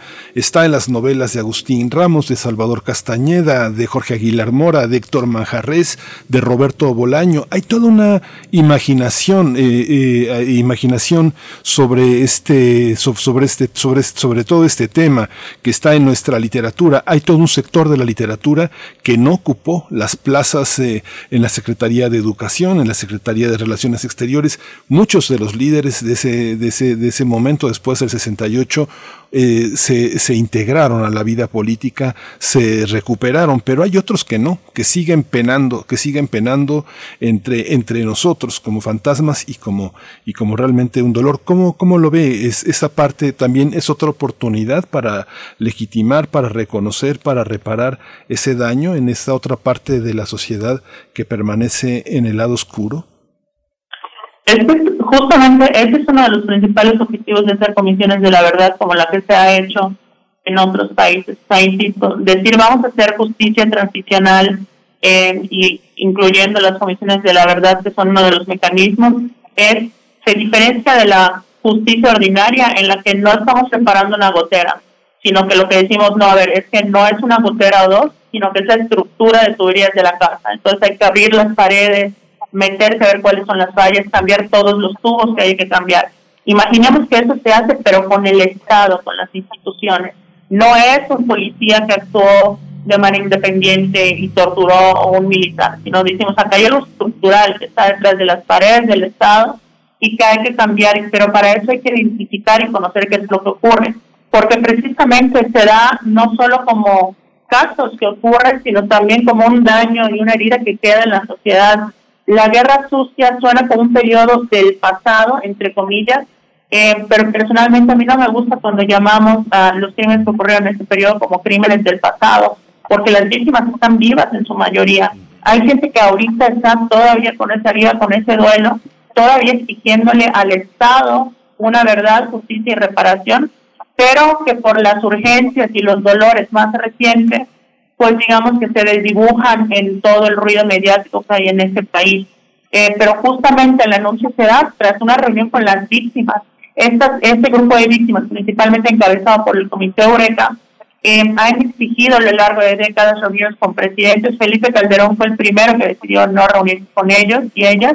Eh, hizo lo mismo Peña Nieto y al principio López Obrador no se reunía con, con este grupo, ya lo hizo y salió esto de la comisión, lo cual, insisto, me parece muy positivo, pero hay que pensar cómo va a funcionar esta comisión. Eh, se diferencia de las comisiones que solemos conocer en México, que son comisiones del Congreso, del Parlamento o administrativas, que incluso hay esta, esta frase de quieres que algo no se resuelva, crear una comisión, pero tenemos que entender que son otro tipo de comisiones. Las que estamos, estamos hablando son comisiones de la verdad, que han demostrado a nivel internacional que funcionan muy bien para esclarecer hechos estructurales.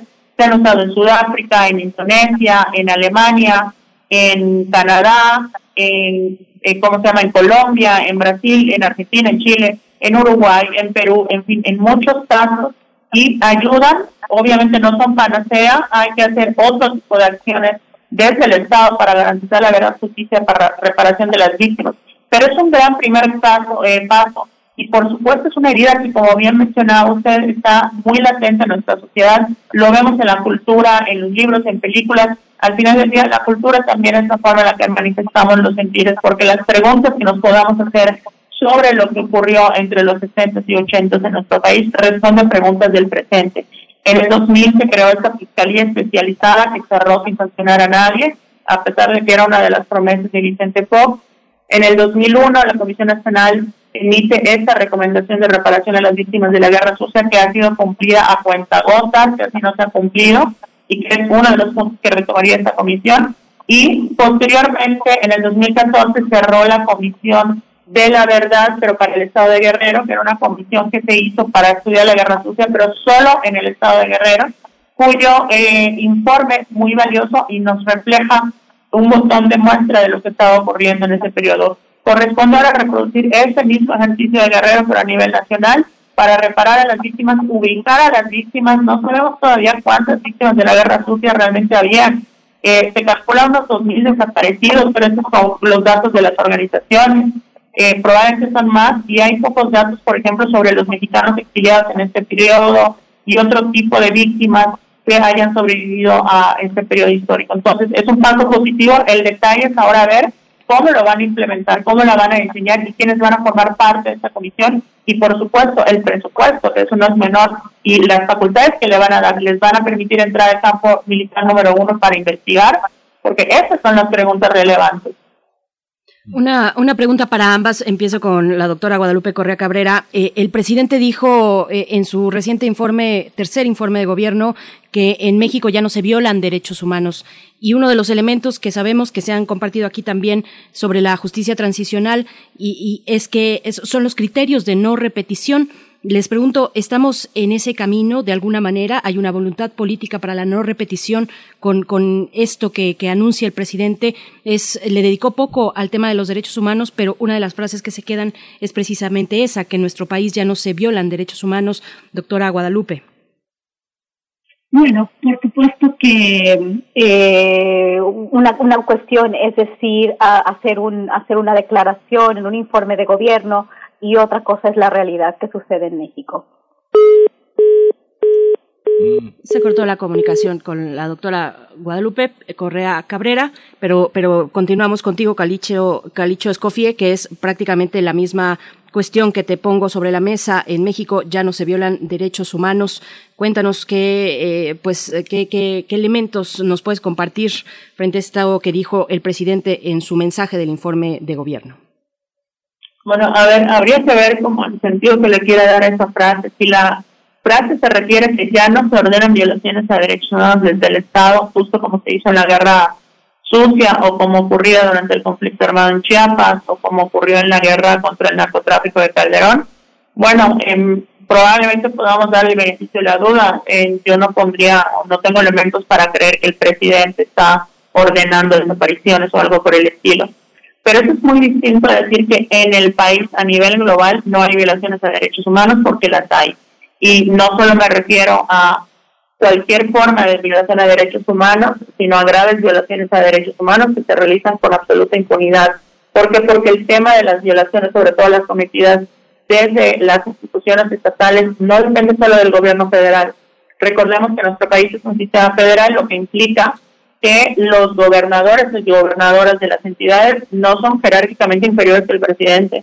O sea, son esferas de competencia distintas. Ni el presidente está arriba de los gobernadores, ni los gobernadores están arriba del presidente. Entonces, hay márgenes de actuación que no están en manos del gobierno federal y en las cuales, por supuesto, se han cometido y se siguen cometiendo graves violaciones a derechos humanos. Entonces, yo no, yo creo que la frase como algo absoluto es incorrecta se siguen cometiendo estas violaciones más allá de que podamos creer y que yo no tengo elementos para pensar lo contrario, eh, de que desde presidencia no se están ya ordenando violaciones a derechos humanos. Eh, pero creo que sí es muy importante esto porque si no eh, puede confundirse con que se esté tratando de disfrazar una realidad que todavía está viva. pero sí creo que es buena señal que se esté atendiendo de la guerra sucia, así como también la comisión presidencial para Ayotzinapa. Hay que recordar que esta ese modelo de comisión presidencial que prevé la ley de la administración la, eh, orgánica de la administración pública federal ya se aplicó para el caso de Yosinapa. En este caso de Yosinapa eh, se tuvo muy buenos resultados. El caso obviamente todavía tiene muchos problemas para ser aclarado, pero se avanzó mucho en pocos años en comparación a lo que se hizo durante el sexenio de Peña Nieto. Se ha podido identificar los restos óseos de algunas de las víctimas, es decir, hay muchos avances en cuanto a lo que ocurrió. La gran diferencia y el gran reto es que el caso Yotzinapa se centraba en una fecha específica con un número ya identificado de víctimas y digamos era un caso concreto. En el caso de la guerra sucia estamos hablando de cerca de tres décadas que atravesan sexenios en los cuales tuvieron múltiples violaciones a derechos humanos, desde desaparición forzada, pero también exilios, también presos políticos, también tortura, actos de censura, de amenazas, asesinatos, eh, y que recorren a todo el país, no incluso puntos recónditos que históricamente se considera que no hubo nada de la guerra sucia, tienen sus casos, ¿no? Es el caso de Yucatán con el asesinato de Efraín Calderón Lara, que era un líder estudiantil, y también la desaparición forzada de Raúl Pérez es decir, está, todos los estados del país tienen marcas de ese periodo, y por lo tanto la investigación que se puede hacer de esta comisión va a ser muy robusta, va a requerir una metodología idónea, pero también va a requerir la participación de las víctimas, que esa es una de las preocupaciones que sí tendría esta comisión. Al ser una comisión presidencial, si leemos la ley orgánica de la Administración Pública Federal, pareciera que todo se decide desde presidencia. Cuando las comisiones de la verdad que se han hecho en otros países que han tenido buenos resultados, se han diseñado con participación de las víctimas.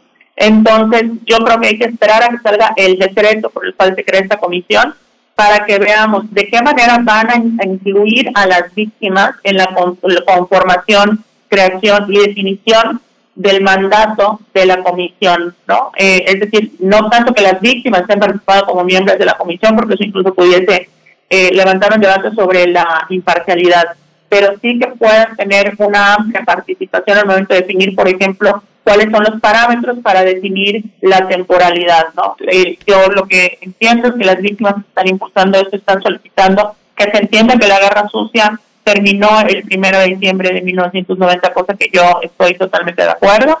Eh, creo que López Portillo, si bien fue el inicio del cierre de la guerra sucia, con el cierre de la em, de la Dirección Federal de Seguridad y además con la amnistía que se hizo a presos políticos, seguía operando la guerra sucia y también hay casos de la época de López Portillo.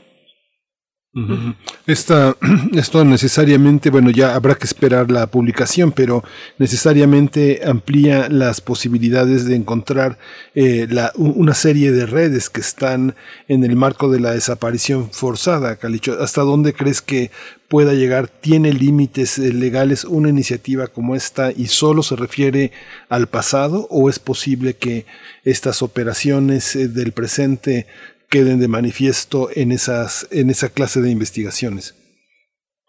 Bueno, esa es muy, muy buena pregunta. A ver, yo quiero poner dos puntos para aclarar, porque creo que también esta, esta noticia abre a nivel nacional la necesidad de que discutamos y conozcamos y difundamos que es una comisión de la verdad.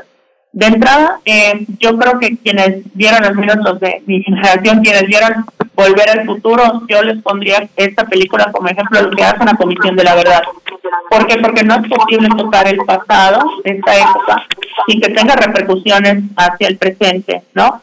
Eh, de hecho, lo hacemos para eso. Insisto, con, nos preguntamos de la guerra sucia porque tenemos dolores, eh, y cómo se llama y preguntas sobre nuestro presente que se tiene que responder mirando al pasado.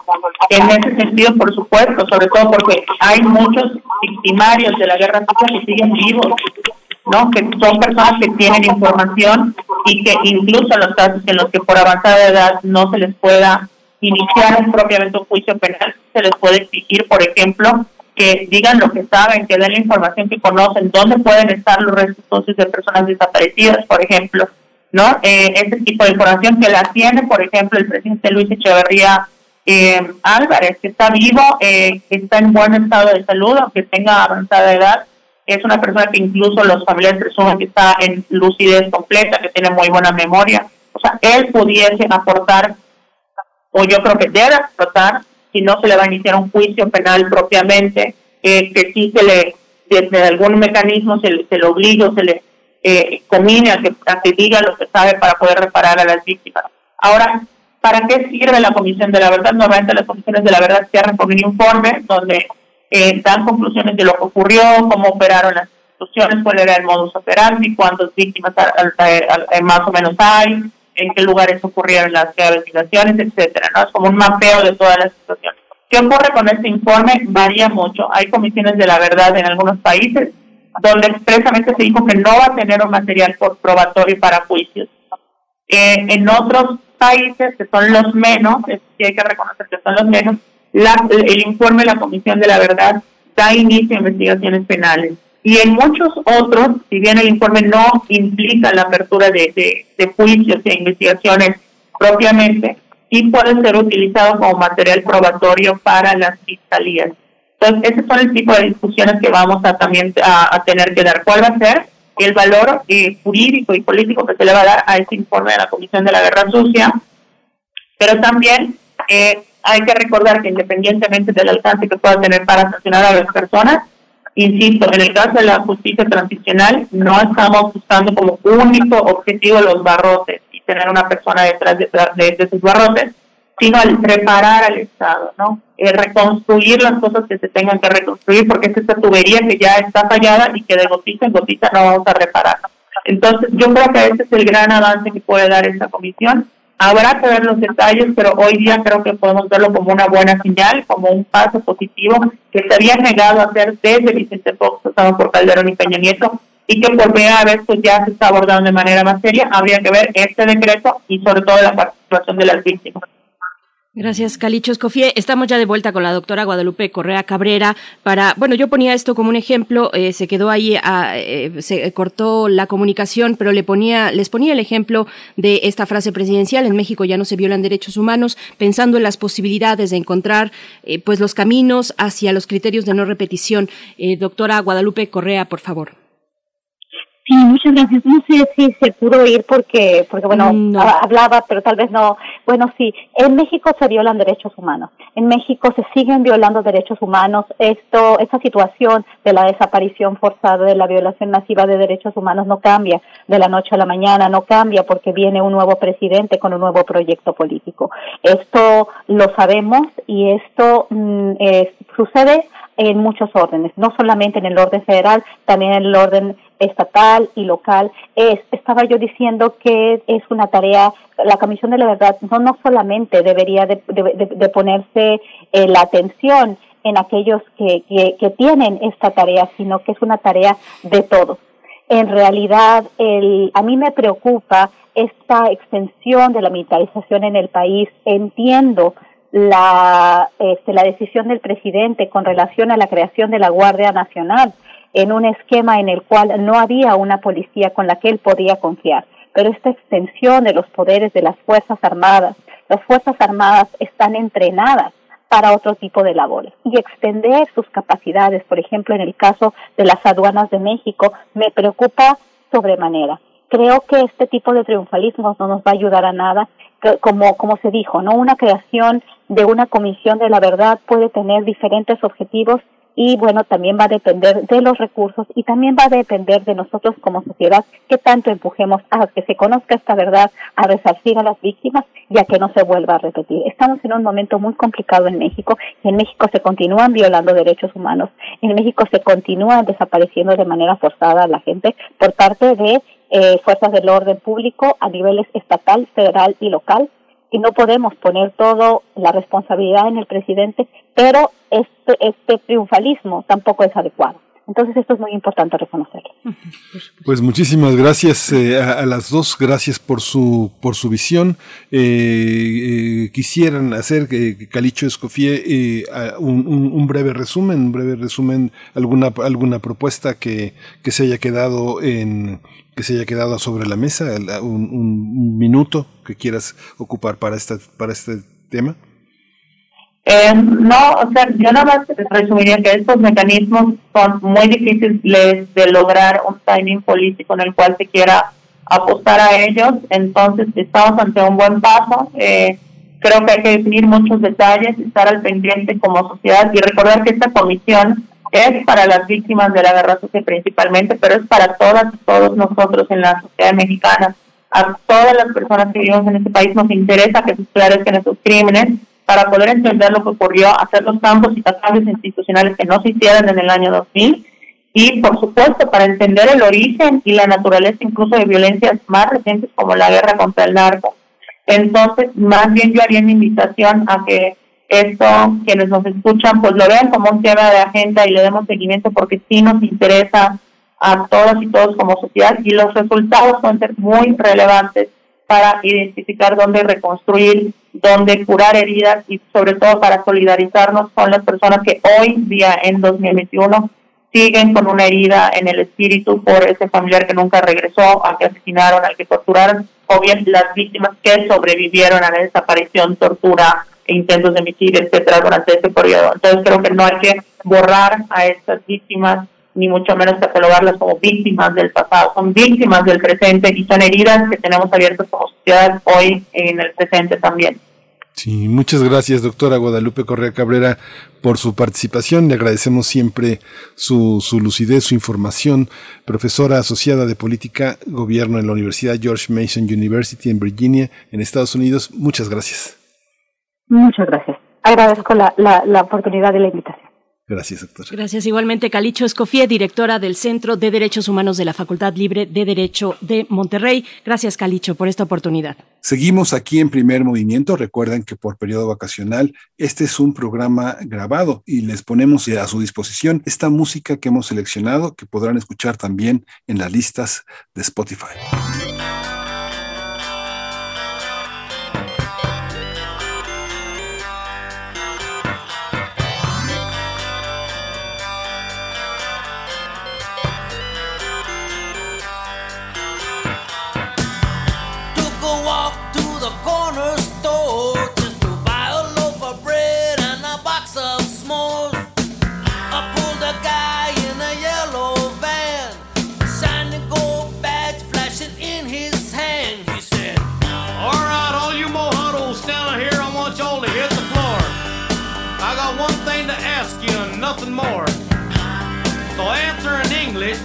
If you can.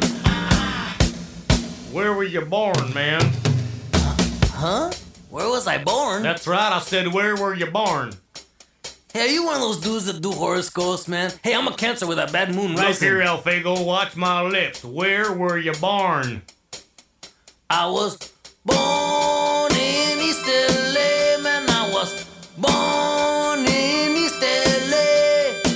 yeah, you're born in East LA. Well, let's see your green card, huh? Green card? I'm from East LA. All right, well, then who's president of the United States? Oh, that's easy, man. That guy that used to be on Death Valley days, uh, John Wayne. All right, let's go. Come on. Next thing I know, I'm in a foreign land. People talking so fast I couldn't understand. There was nobody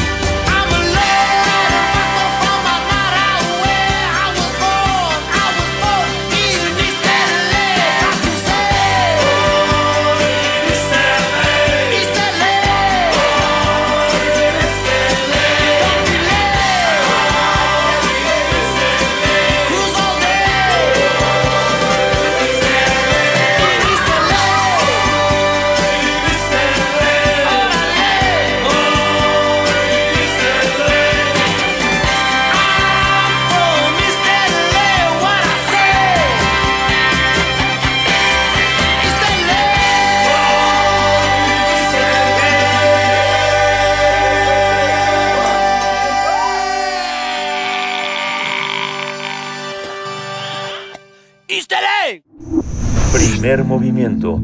Hacemos comunidad con tus postales sonoras. Envíalas a primermovimientounam.gmail.com Ay, se nos está acabando este año. Estamos en esta transmisión, una transmisión grabada eh, en este viernes 31 de diciembre, con todo el privilegio de poder acompañarles a ustedes, nuestra querida audiencia, eh, en este último día del año. Estamos ya llegando al final de esta segunda hora de transmisión, pero les invitamos también a visitar eh, en nuestro, nuestra cuenta de Radio UNAM en Spotify, donde podrán encontrar pues distintas selecciones de listas musicales. Es el caso de la lista de primer movimiento. Ahí podrán ubicar y conocer pues la música que estará sonando, que ha estado sonando en estos días y a lo largo también de todo el año. Les repito, no solo en primer movimiento, sino en distintos espacios de Radio UNAM. Pues bueno, con esto nos estamos despidiendo de la radio Nicolaita feliz año, feliz año, felices fiestas de fin de año. Eh, les acompañamos en este, en este festejo, en esta conmemoración y de verdad ha sido todo un privilegio poder formar parte durante esta hora de la radio Nicolaita y, y hacer este contacto y esta comunidad con sus radioescuchas en Morelia. Así es que nosotros vamos al corte y seguimos aquí en primer movimiento. Encuentra la música de primer movimiento día a día en el Spotify de Radio UNAM y agréganos a tus favoritos.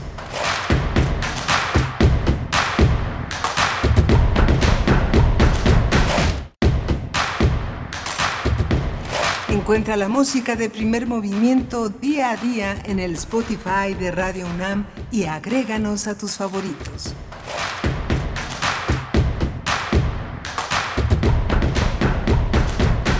Primer movimiento está llegando a la última hora de transmisión de este año. Estamos no estamos en vivo, es un programa grabado, nosotros nos encontramos de vacaciones, pero con toda conciencia de que es un privilegio estar aquí. Es un privilegio estar aquí, haber logrado llegar a este último día del año, hacerlo además en comunidad. Les damos la bienvenida a esta tercera hora de transmisión. Saludamos a quienes están operando la cabina, la consola, eh, en los controles técnicos aquí en Radio UNAM, en Adolfo Prieto 133, en la Colonia del Valle, al resto del equipo, a todo el equipo de primer movimiento, pues que ha hecho posible esta selección de contenidos, que son contenidos y charlas que han ocurrido a lo largo de este año 2021 y que bajo la curaduría de Frida Saldívar y el apoyo también de Violeta Berber, pues tenemos la oportunidad de volver a escuchar estas eh, charlas con un énfasis eh, especial porque finalmente es una selección de, de, lo que consideramos pues temas fundamentales para pensar y repensar este año que ya se está terminando. Saludo a mi compañero Miguel Ángel Quemain. Querido Miguel Ángel, ya la última hora del, del último día del año. ¿Cómo estás? Muy bien, Berenice Camacho, muy bien, muy contento de estar en este, en esta, con este privilegio de compartir con una comunidad tan, tan activa, tan, además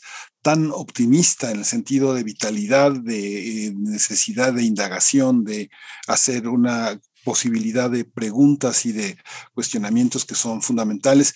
Vamos a tener en este último, en este último ah, día del año la oportunidad pues de hacer un repaso sobre lo que hemos escuchado. Recuerde, radiopodcast.unam.mx es una de las referencias fundamentales. Tenemos en, este, en esta última hora la poesía necesaria, justamente en la voz de Berenice Camacho, que pondrá este punto y seguido en la continuidad de los tiempos con Medusa de Andrea Rivas con la música de Motorama, Winds in the Hair, in Her Hair. Así que vamos a tener una, pues una, una manera de festejar este fin de año. Bueno, si no han leído a Andrea Rivas, es una buena oportunidad de conocerla. Ahora que también estamos, pues todavía compartiendo regalos, eh, si, si, hay ahí una oportunidad de hacerlo, pues acérquense a la poesía, a la nueva poesía, que se está escribiendo en nuestra región, en nuestro país. Vamos a tener también en la mesa del día un tema fundamental, los mitos y las realidades en torno a las remesas. Eh, este tema que se desdobla en múltiples componentes, pues estaremos abordándolo con la doctora Miriam Sosa. Ella es profesora investigadora del Departamento de Economía de la UAM Iztapalapa y también es profesora de asignatura de posgrado en Economía y también en Ingeniería de la UNAM.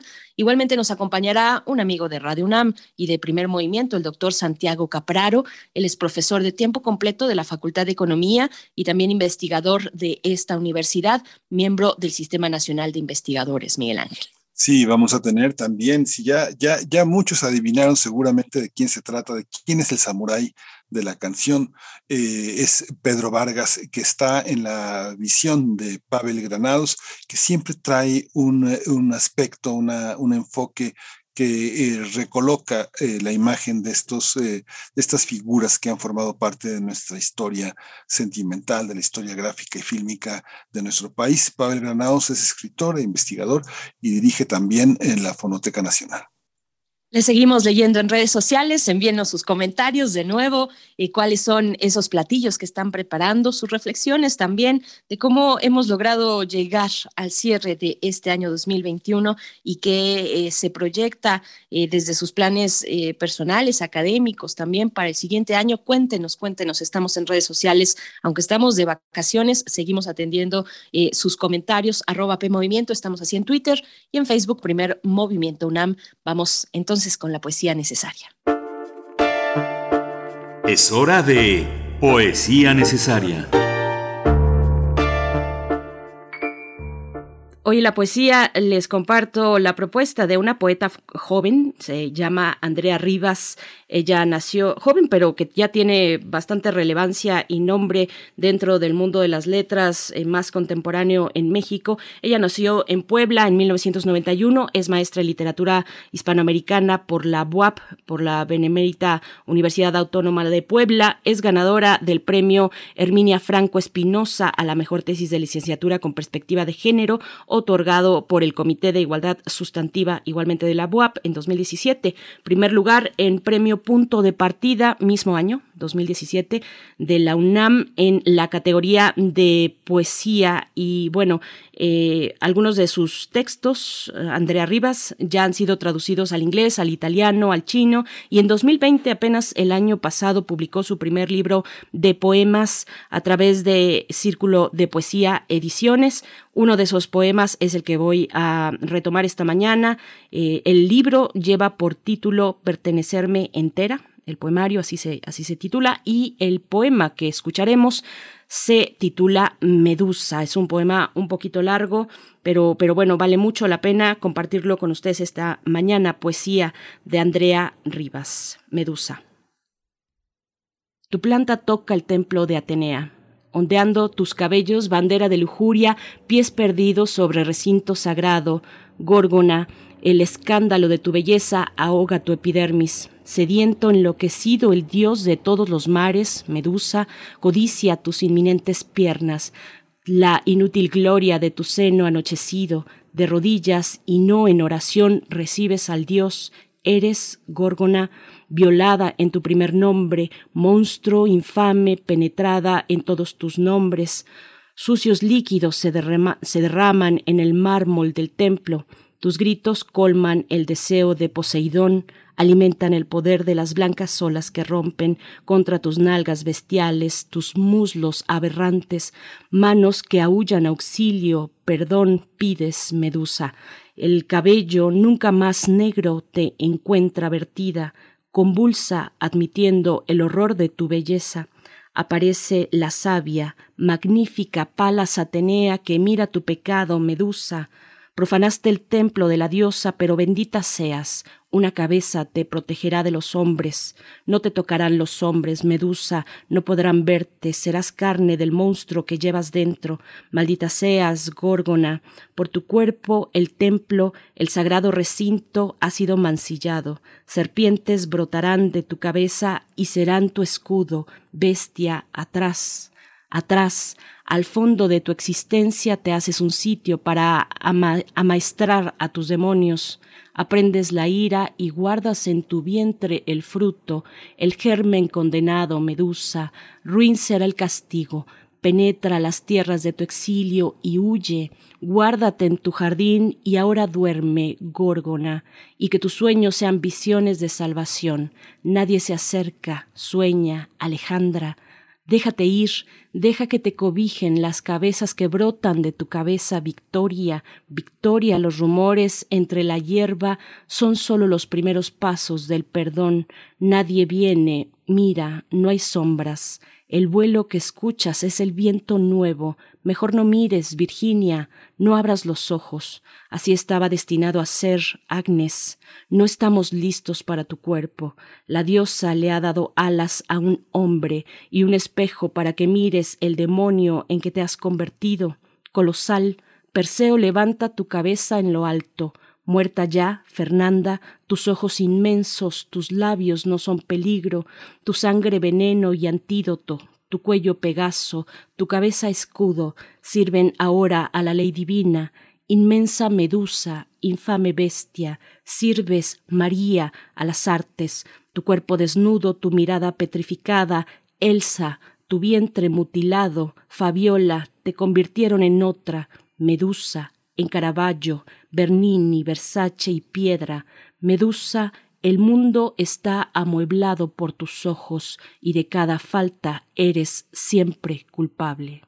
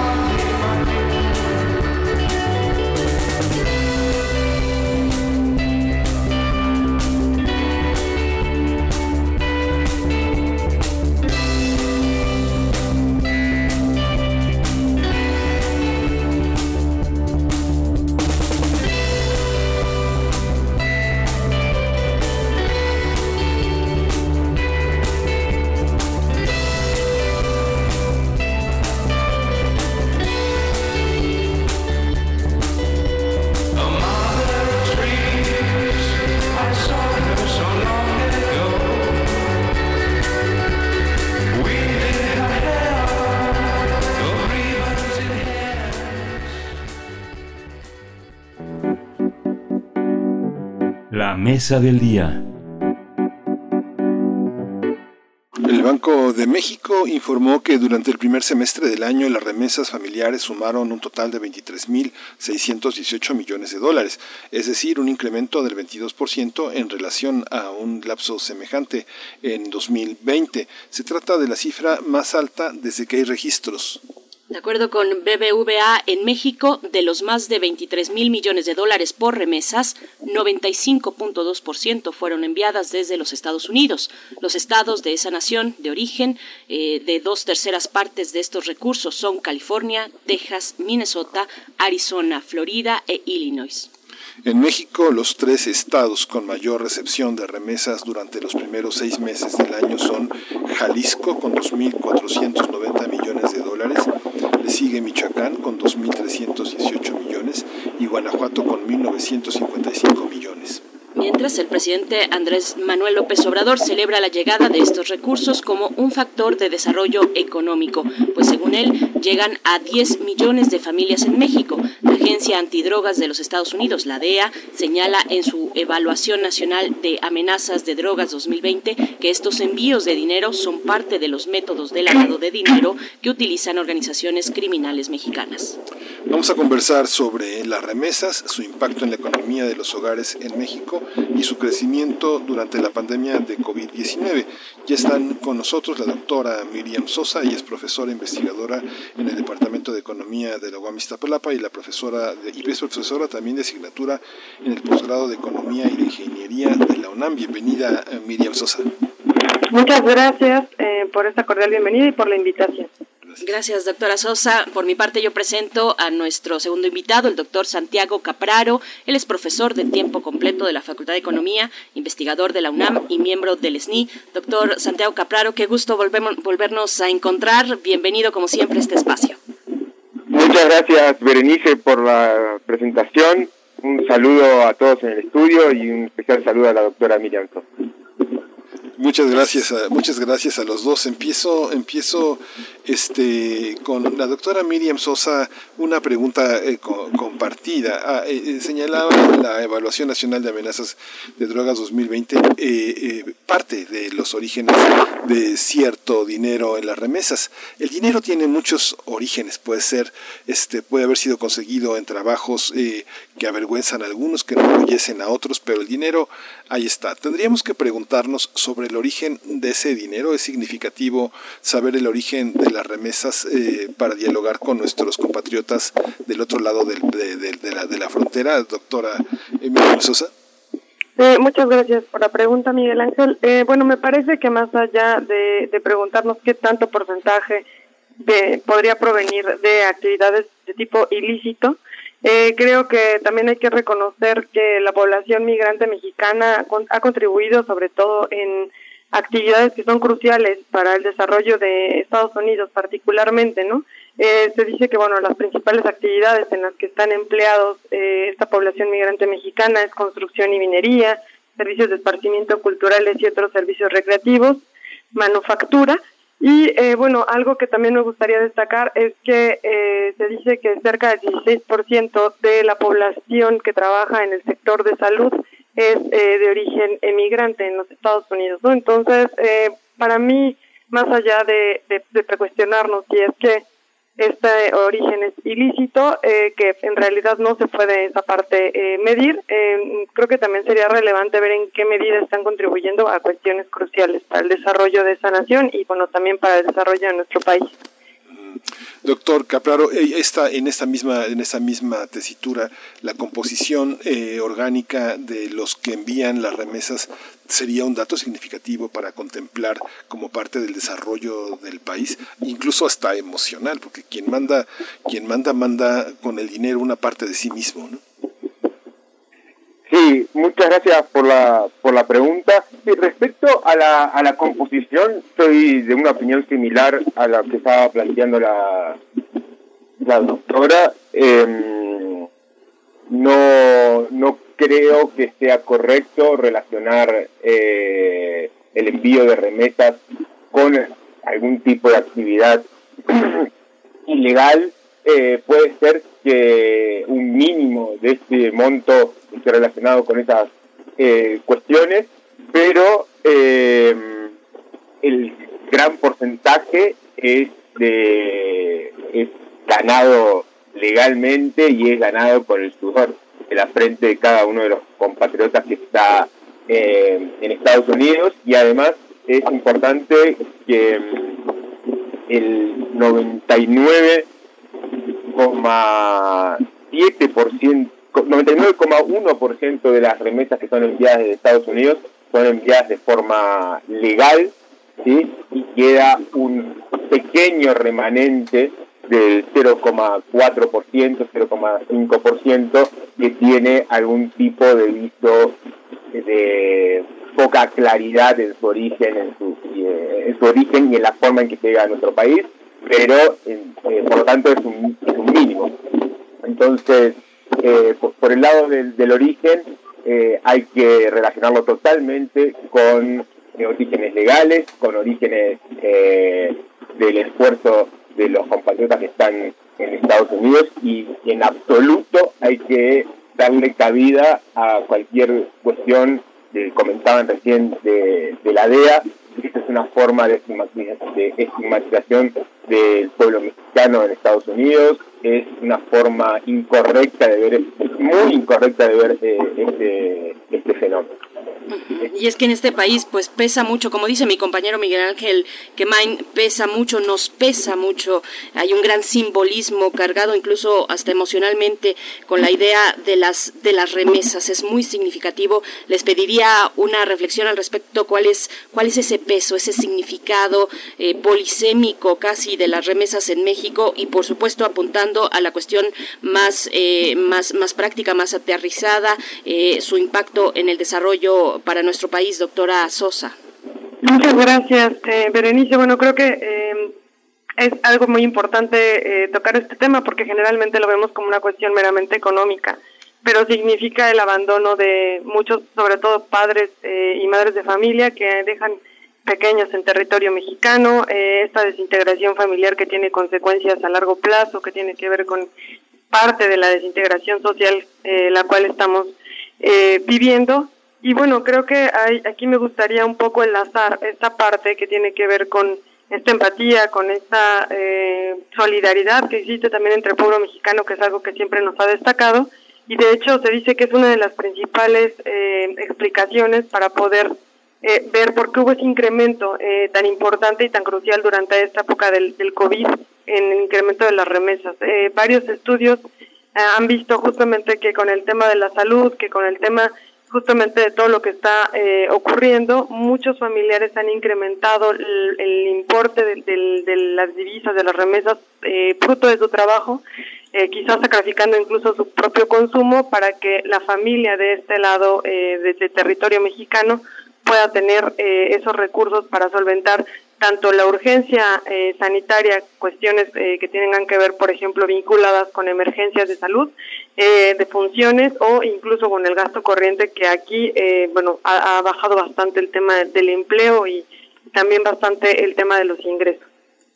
Doctor Santiago Capraro, bueno, pues sí, la carga simbólica, emocional, por supuesto, ahí está implícita desde hace muchísimos años, desde mucho tiempo atrás en nuestro país. ¿Cómo leer eh, esta cuestión y, y, también la más práctica, la del desarrollo, la del impacto de las remesas en estos tiempos de pandemia?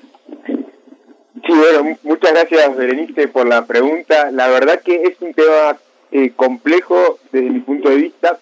Hay una cuestión simbólica, como bien tú comentabas, esta es una cuestión politécnica en el sentido de que tiene muchas aristas para analizar. Hay una cuestión simbólica que es eh, que es muy importante tener, tener eh, en cuenta que la conexión entre los migrantes y, sus familias aquí eh, en México y, y, esa relación se mantiene sólida a través de, de otras cosas a través de, del vínculo económico. Eh, aquí habría que tener en cuenta eh, lo que se esperaba durante la pandemia y lo que lo que pasó. Se esperaba que las remesas bajaran, porque eso sucedió eh, en la crisis financiera global del 2008. Entonces se esperaba que durante la durante la pandemia, el año pasado, en marzo y abril, se estimaba que las remesas iban a disminuir como había sucedido en el 2008 con la por, por- con crisis económica era más, era más complejo enviar eh, remesas. Sin embargo, sucedió exactamente lo contrario el año pasado tuvimos un récord de, remesas y este año vamos a volver a, tenerlo. Y ahí el, origen de este incremento de, de las remesas, ya lo comentaba Miriam eh, recién, eh, pero también quisiera agregar que hay un porcentaje de compatriotas que eh, está en forma legal en Estados Unidos, que son aproximadamente 7 millones de mexicanos, y eh, esos, ese porcentaje de la población ha, eh, recibido los beneficios fiscales que el gobierno estadounidense ofreció a, a la ciudadanía durante la pandemia. Parte de esos, de esos incrementos en los ingresos de, la- de las familias de los mexicanos en Estados Unidos se trasladó a, a nuestro país. Y después, eh, también lo, creo que lo comentábamos antes, hay una cuestión de que la recuperación en Estados Unidos está siendo muy significativa, especialmente en los lugares donde más emplean eh, los migrantes. Entonces, eh, espere, entonces, entonces, en vez de bajar las remesas, tuvimos un aumento de las remesas por estas cuestiones y se espera que este año vuelvan a ser récord. Ahora bien, ahora bien, en términos de desarrollo económico, ahí tenemos un problema que las remesas imposibilitan el desarrollo económico o lo complican el desarrollo económico en vez de eh, propulsarlo. Esta, esta, esta idea es bien interesante, doctor Capraro. Por favor, desarrollela, desarrollela. ¿Por qué? En la, en la realidad, por ejemplo, si uno piensa, eh, uno piensa las poblaciones eh, tunecinas, magrebís, eh, eh, marroquíes, eh, que están en la, propia Centroamérica, como hay comunidades que justamente están, están paralizadas, esperando las remesas de sus familiares y esperando la oportunidad para emigrar a Estados Unidos y ocupar esos sitios de privilegio que ellos consideran el trabajo, la seguridad social, las posibilidades de tener acceso a la salud. ¿Cómo se da esa, cómo se da esa parte, esa espera en el Valle del Mezquital? En el caso de nosotros, uno ve, digamos, una cierta comodidad en quienes reciben, pero tampoco tienen muchas opciones de trabajo, pero disfrutan todos los poderes del consumo que son adquiridos en, en esos territorios. Uno ve en el Valle del Mezquital este, enormes aparatos electrónicos, bocinas, televisiones de pantalla, un gran bienestar, camionetas. eh, ¿Cómo se da esta, esta parte culturalmente? Por favor, desarrolle, doctor, es muy interesante su propuesta. Bueno, en la parte cultural yo no me voy a meter porque me excede o podría opinar desde, eh, desde lo que yo siento. Y, realmente no, no, no, no quiero ir para ese lado. Pero sí destacar algunas cuestiones. Que eh, los estados eh, más pobres ¿sí? son los estados que más reciben remesas. ¿sí? Por ejemplo, tenemos el caso de entre los estados eh, más pobres de la de, de la República, eh, Oaxaca, Guerrero y Chiapas, son están entre los que más reciben eh, remesas en términos de el tamaño de su, de su de- del PIB que, que se produce en estos en estos estados y eso lo, lo, eh, lo que genera es que em, primero se basan las los que migran no son los menos pre- preparados de esos estados, sino que son los más preparados o eh, los más fuertes. Entonces se va eh, se va eh, empeorando las posibilidades de trabajo de los que quedan en el territorio. Entonces se van los, los, que tienen más posibilidades, los más fuertes. Entonces en el territorio nuestro quedan eh, los más débiles, los que tienen menos posibilidades para, para desarrollarse. Em, y además, una vez que, em, que van llegando estas remesas. Se ven beneficiadas las familias que las reciben, pero no las familias que no las reciben. Entonces, en los municipios donde se reciben muchas remesas, tenemos aumento en el precio de las eh, propiedades, tenemos aumento eh, en el precio de algunos bienes eh, y servicios, y eso imposibilita el desarrollo de las propias comunidades que están ancladas en el trabajo en México. Y eso incentiva que se trasladen a Estados Unidos. Por lo tanto, hay un círculo vicioso de eh, las remesas. Y eh, que esté, puede, sonar medio raro esto, estas cuestiones, o medias extrañas, eh, pero mm, están basadas en algunas investigaciones de la Universidad Nacional Autónoma de, de Chiapas, del investigador Bruno Tobilla, y eh, hay, hay tanto investigación teórica como empírica de este, de este fenómeno.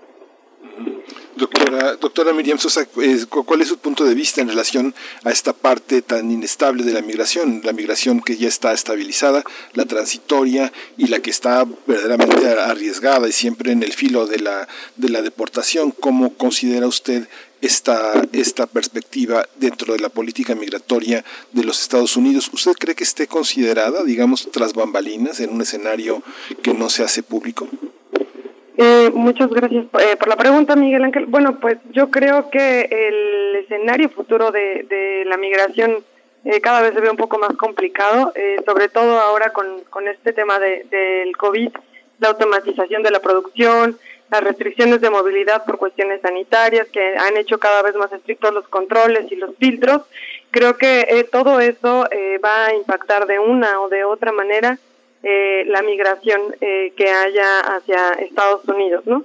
eso por un lado. Sin embargo, por otro lado, quizás se exacerbe esta tendencia que acaba de comentar el doctor Capraro sobre que aquellas personas que estén justamente más capacitadas sean aquellas que terminen eh, emigrando o que incluso puedan conseguir eh, un trabajo eh, en alguna empresa que no se encuentre localizada propiamente en, en nuestro país, ¿no? Como pasa, por ejemplo, con los call centers o con algunas otras en, tipos de empresas que ya operan de esta manera. Algo también que me parece relevante mencionar sería que ha habido cambios eh, justamente en la composición de la población eh, que, que migra, ¿no? Tenemos a la primera, a la segunda y ahora se contabiliza a la tercera generación. Eh, se está generando un importante bono demográfico como lo, lo tenemos también aquí en, en México y me parecería importante que hay algo que, que debe de atender tanto el gobierno mexicano como el gobierno estadounidense y es el tema del envejecimiento eh, justamente de las personas que se encuentran trabajando eh, en, Estados Unidos y que, se, que no son de, de origen eh, estadounidense. Em, otra cosa que me parece también que es eh, importante mencionar es que, bueno, si bien ya comentamos las partes que quizás no ayudan tanto a la cuestión del, del desarrollo eh, económico en México, creo que es importante también mencionar que sí se ha identificado como eh, esta, este envío de remesas como algo importante, un determinante importante para que varias familias salgan de la pobreza. De hecho, eh, una parte importante, cerca del 70% de las personas que reciben remesa tienen una casa propia incluso con escrituras eh, y demás. Eh, además de eso, me parece eh, importante señalar que la gente que está ya en la segunda, tercera generación en Estados Unidos eh, ha podido acceder a mayores niveles eh, educativos, tanto las personas que se encuentran aquí, que reciben esos recursos, como las personas eh, que son descendientes de eh, estas eh, primeras y segundas generaciones. Eh, bueno, eso sería lo que me gustaría a mí con comentar.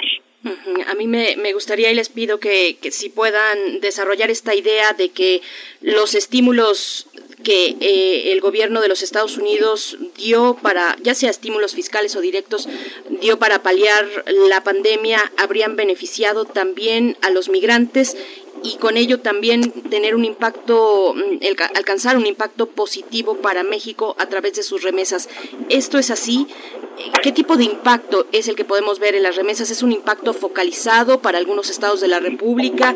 Eh, ¿Puede ser más, más extendido? ¿Estamos sobredimensionando eh, el impacto y relevancia de, los, de las remesas en México, doctor Santiago Capraro? Bueno, por un, por un lado, el, la información exacta de cuántos migrantes recibieron las remesas no, no la tengo en este momento. las, las remesas no, la, eh, los estímulos fiscales no lo tengo en este momento. Lo que sí tenemos es información exacta de cuántos migrantes están de forma, eh, en términos legales, en Estados Unidos y ese número alcanza 7 millones de, de compatriotas. Por lo tanto, sabemos que estas personas sí se vieron beneficiadas por los estímulos fiscales que eh, se dieron en Estados eh, Unidos. Luego, el, resto de la diáspora mexicana, que está de forma ilegal en Estados Unidos, esa, esa, ese porcentaje, esa parte de los migrantes no la recibieron. Pero estos 7 millones sí, la, sí eh, se vieron beneficiados. Por lo tanto, parte, parte solamente del incremento de las, de las remesas durante 2020 y en la actualidad se debe a estos, a, estos estímulos y la otra cuestión está relacionada con, em, con la recuperación en Estados Unidos y eh, el mercado eh, y eh, el tipo de empleo que tienen los migrantes en, en Estados Unidos. Respecto al tamaño de las remesas o la relevancia de las remesas en nuestro en nuestro país, ahí hay un mito y, una realidad, ¿no? El mito es que en términos del el tamaño total de nuestra economía, las remesas eh, no son tan importantes. Eh, eh, representan aproximadamente un 4% de nuestro de nuestra producción anual, es decir, cuando en año donde se observa un récord absoluto de las remesas, representan solamente 4% de lo que se produce eh, anualmente en nuestro país. Claro, no es eh, mucho, pero tampoco es eh, poco, sea que representan la principal fuente o la principal entrada de, divisas por un solo ítem. Ahora bien, si bien para la totalidad de la economía representan solamente el 4%, para algunos estados eh, representan eh, eh, por encima del 10% de la economía.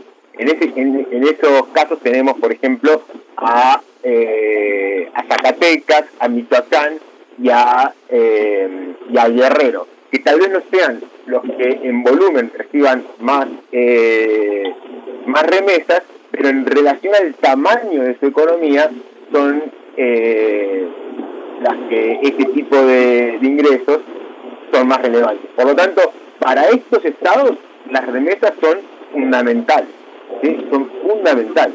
Eh, principalmente, por ejemplo, en el caso de, de Guerrero o, de Michoacán representan eh, entre el 12 y el 19% de lo que se produce anualmente. Entonces, una parte muy importante del consumo en esos estados depende de lo que suceda con, eh, con las remesas. Doctora Sosa, bueno, pues un comentario sobre estas implicaciones de un impacto focalizado en el país, en ciertos estados de la República, en ciertas comunidades muy específicas.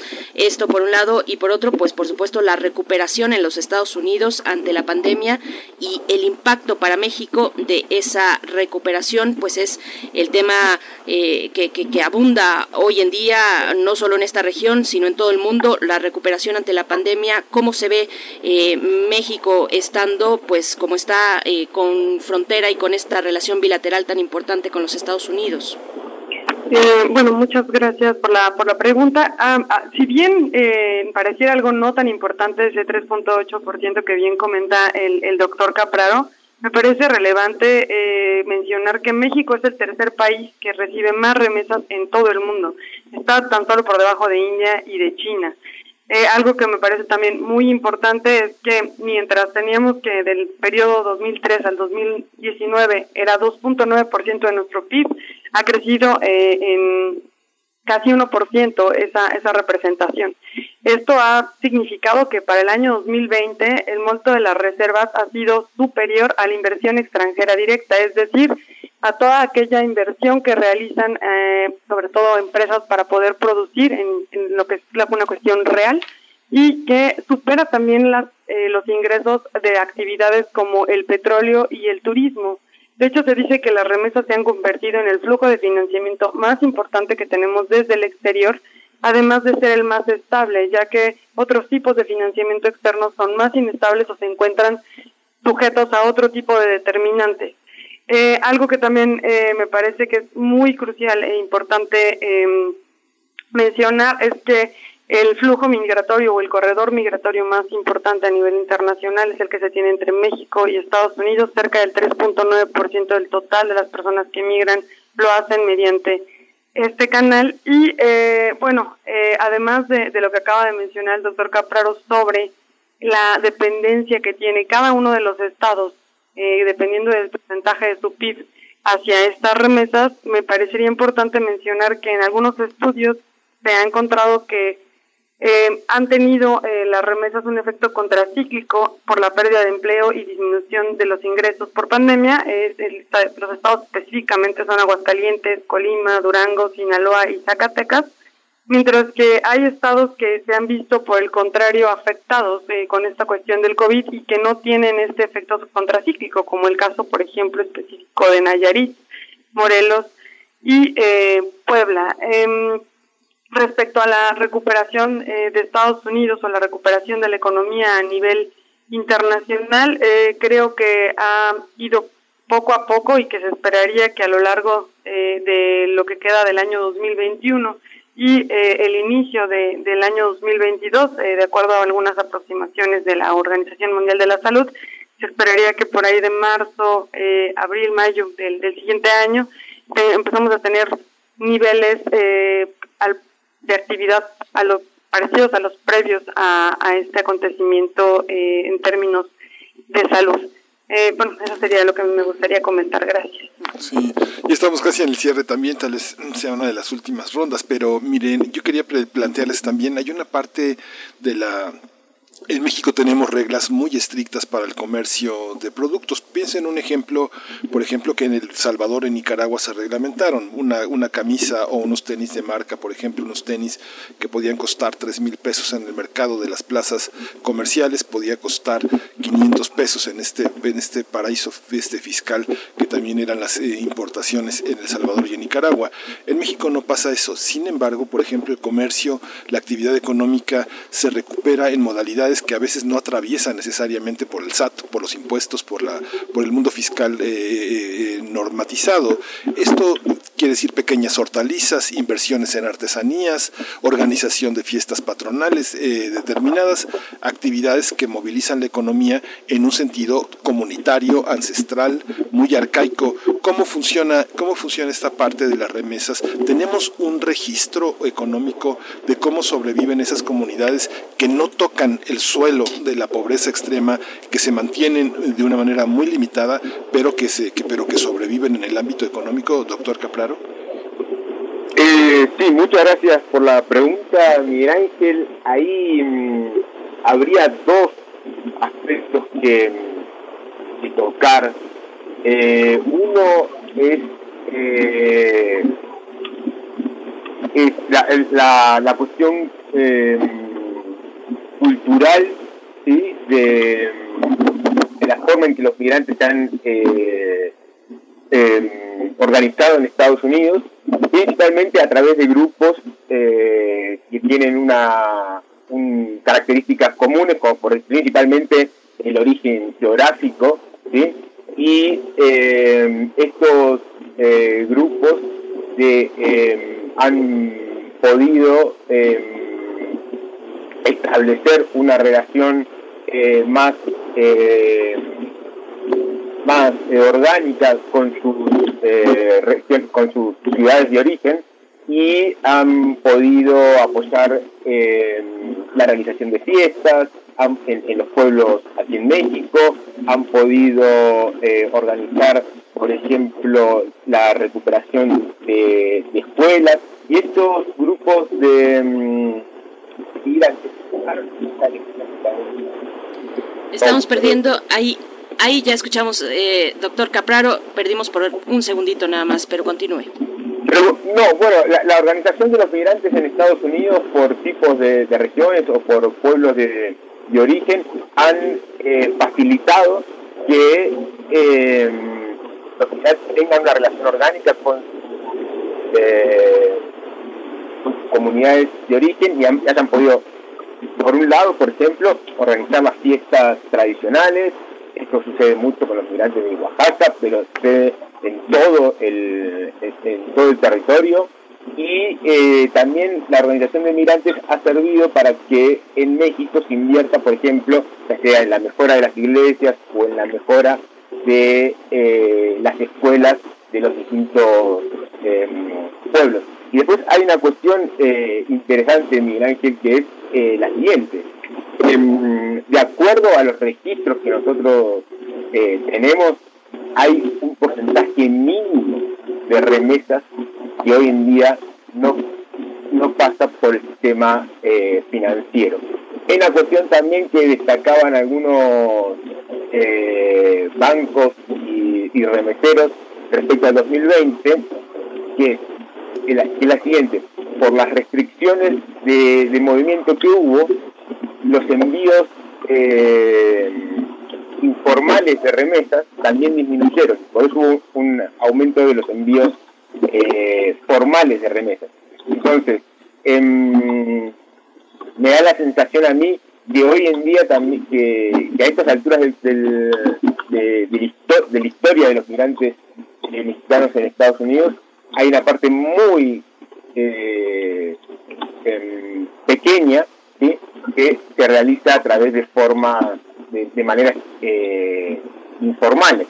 La mayoría se, se, realiza a través de métodos eh, formales, ya sea por remesteros, y en los últimos años también se han empezado a, realizar estas remesas a través de los bancos en la población indígena maestra, eh, doctora, doctora eh, Miriam Sosa, hay una, hay una parte de la composición indígena que tanto goza de esta parte de las remesas, qué tan sustentables son la migración. El doctor Capraro decía una cosa que, que rompe con toda esta idea prejuiciosa de que van los peores mexicanos a Estados Unidos. El doctor acaba de decir, van los mejores, los más fuertes, eh, quienes pueden sobrevivir y quienes pueden operar una adaptabilidad, una transición. En el caso del mundo indígena, este mundo bífido donde uno carga con la lengua originaria, con costumbres alimenticias, con costumbres eh, corporales, etcétera, ¿cómo, cómo, ¿cómo lo vivimos? ¿Cómo enfrenta la población indígena mexicana esta situación? ¿Quiénes somos en ese aspecto?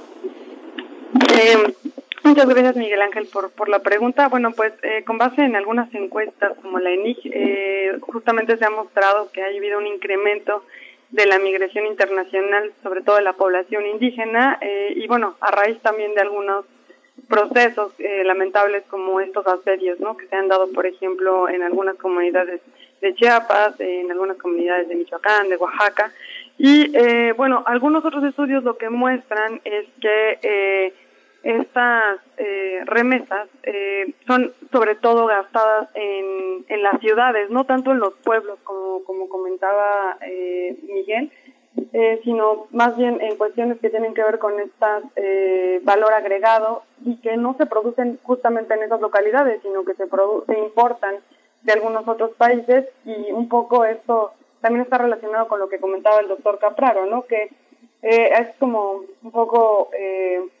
tramposo, ¿no? Pensar que todo ese eh, impacto, todo ese ingreso que se realiza eh, es en estas cuestiones que son eh, eh, o que tienen un impacto más bien de largo plazo en el desarrollo o en el crecimiento eh, económico. Em, respecto a algunas eh, cuestiones que tienen que ver con, estadísticas, bueno, encontramos que mientras en el año eh, 2000, 4.26% eh, venía, eh, bueno, de la población que, que migró a Estados Unidos era de, de origen indígena. Ahora en el año, bueno, para el año 2010 esto se vio eh, reducido a un a un 2%, ¿no? Eh, y que, bueno, en términos generales, ahora para el año 2020 volvió a, a incrementar.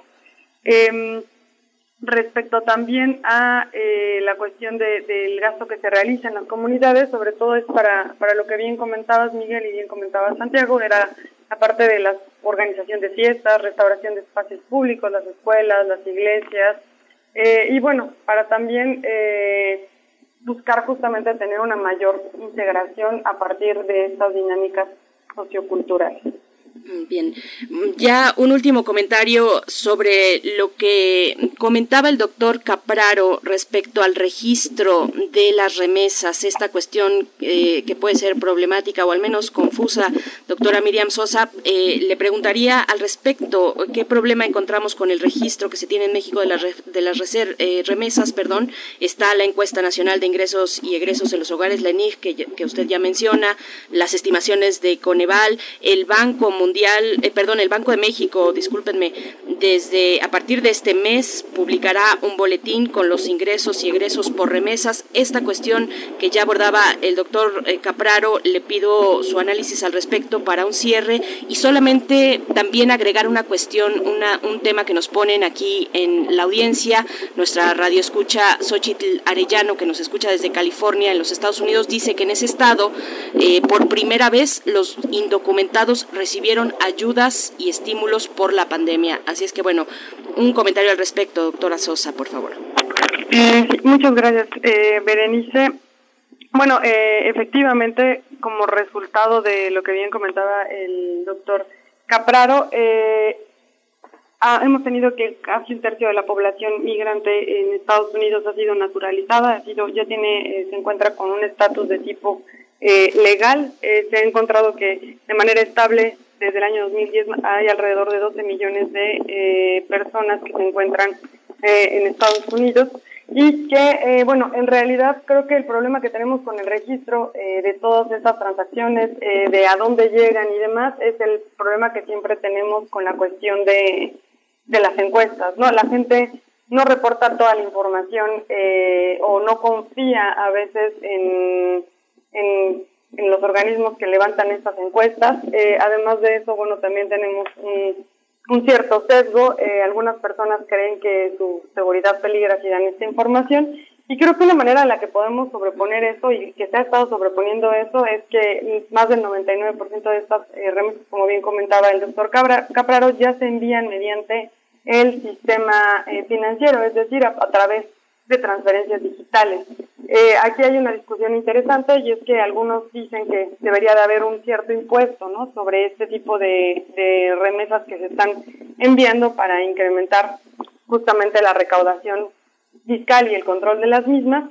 Sin embargo, bueno, pues también eh, el debate es que justamente muchas de estas remesas son para ciertos tratos socioeconómicos bajos y que, bueno, sería un castigo, por así decirlo, para pedirles este pago de impuestos eh, en lugar de eh, justamente incentivar ¿no? el esfuerzo que se está realizando por parte de estos eh, colaboradores o de estos eh, compatriotas en Estados Unidos. Eh, eso sería mi comentario. Pues les agradecemos a ambos esta, esta charla, esta mesa, eh, pues un tema siempre importante para la economía de nuestro país y más allá con esta, estos simbolismos profundos que tienen las remesas en México. Doctora Miriam Sosa, profesora investigadora del Departamento de Economía en la UAM, profesora de asignatura del posgrado de Economía y de Ingeniería en la UNAM. Muchas gracias por esta participación. Muchas gracias a ustedes por la invitación. Un gusto compartir igualmente con el doctor Capraro y agradezco también al equipo de Radio gracias. Muchas gracias por esta mesa muy interesante, ¿verdad, doctor Santiago Capraro? Pues nos encontramos eh, próximamente, como es costumbre, eh, en esta colaboración pues permanente, en este diálogo que mantenemos con usted, doctor Capraro, profesor de tiempo completo de la Facultad de Economía, investigador de la UNAM, miembro del SNI. Muchas gracias. Muchas gracias a ustedes, a, su grupo de trabajo, excelente, un saludo eh, a todos y bueno, un placer compartir el debate con la doctora. Primer movimiento Hacemos comunidad en la sana distancia.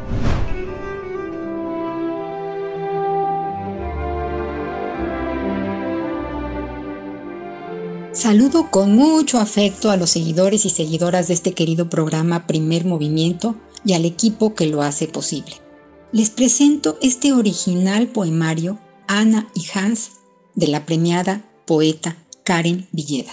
El libro existe gracias a una excepcional mentora la poeta y traductora Pura López Colomé reconoce la autora y nos explica que inició como un acercamiento a la polémica figura de Hans Asperger y conforme lo iba escribiendo, me decanté por hacer una relectura de este médico. Es así que surge Anna Knapp, que es una mirada a todas las niñas que han sido subdiagnosticadas o incluso ignoradas dentro de estas enfermedades psicológicas. Me interesaba también presentar una serie de lenguajes de las neurodivergencias y normalizarlos dentro de la narrativa del libro, a manera de resistencia ante la oficialización y la uniformidad.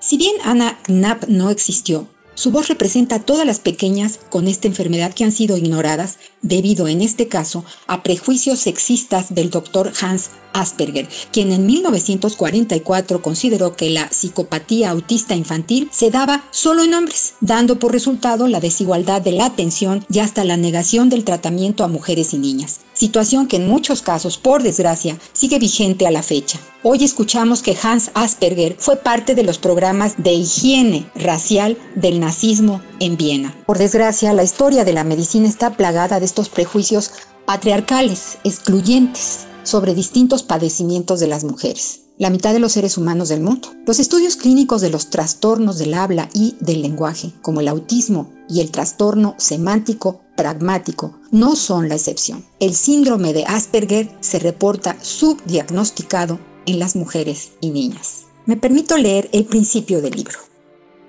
Jueves 29 de junio de 1944. Clínica Pediátrica Universitaria de Viena. Sala de Pedagogía Curativa. Médico responsable, Johann Hans Friedrich Karl Asperger. Nombre del paciente, Anna K. Edad, 11 años. Frase favorita, la avaricia y la vanidad son los oficiales de alistamiento de la maldad.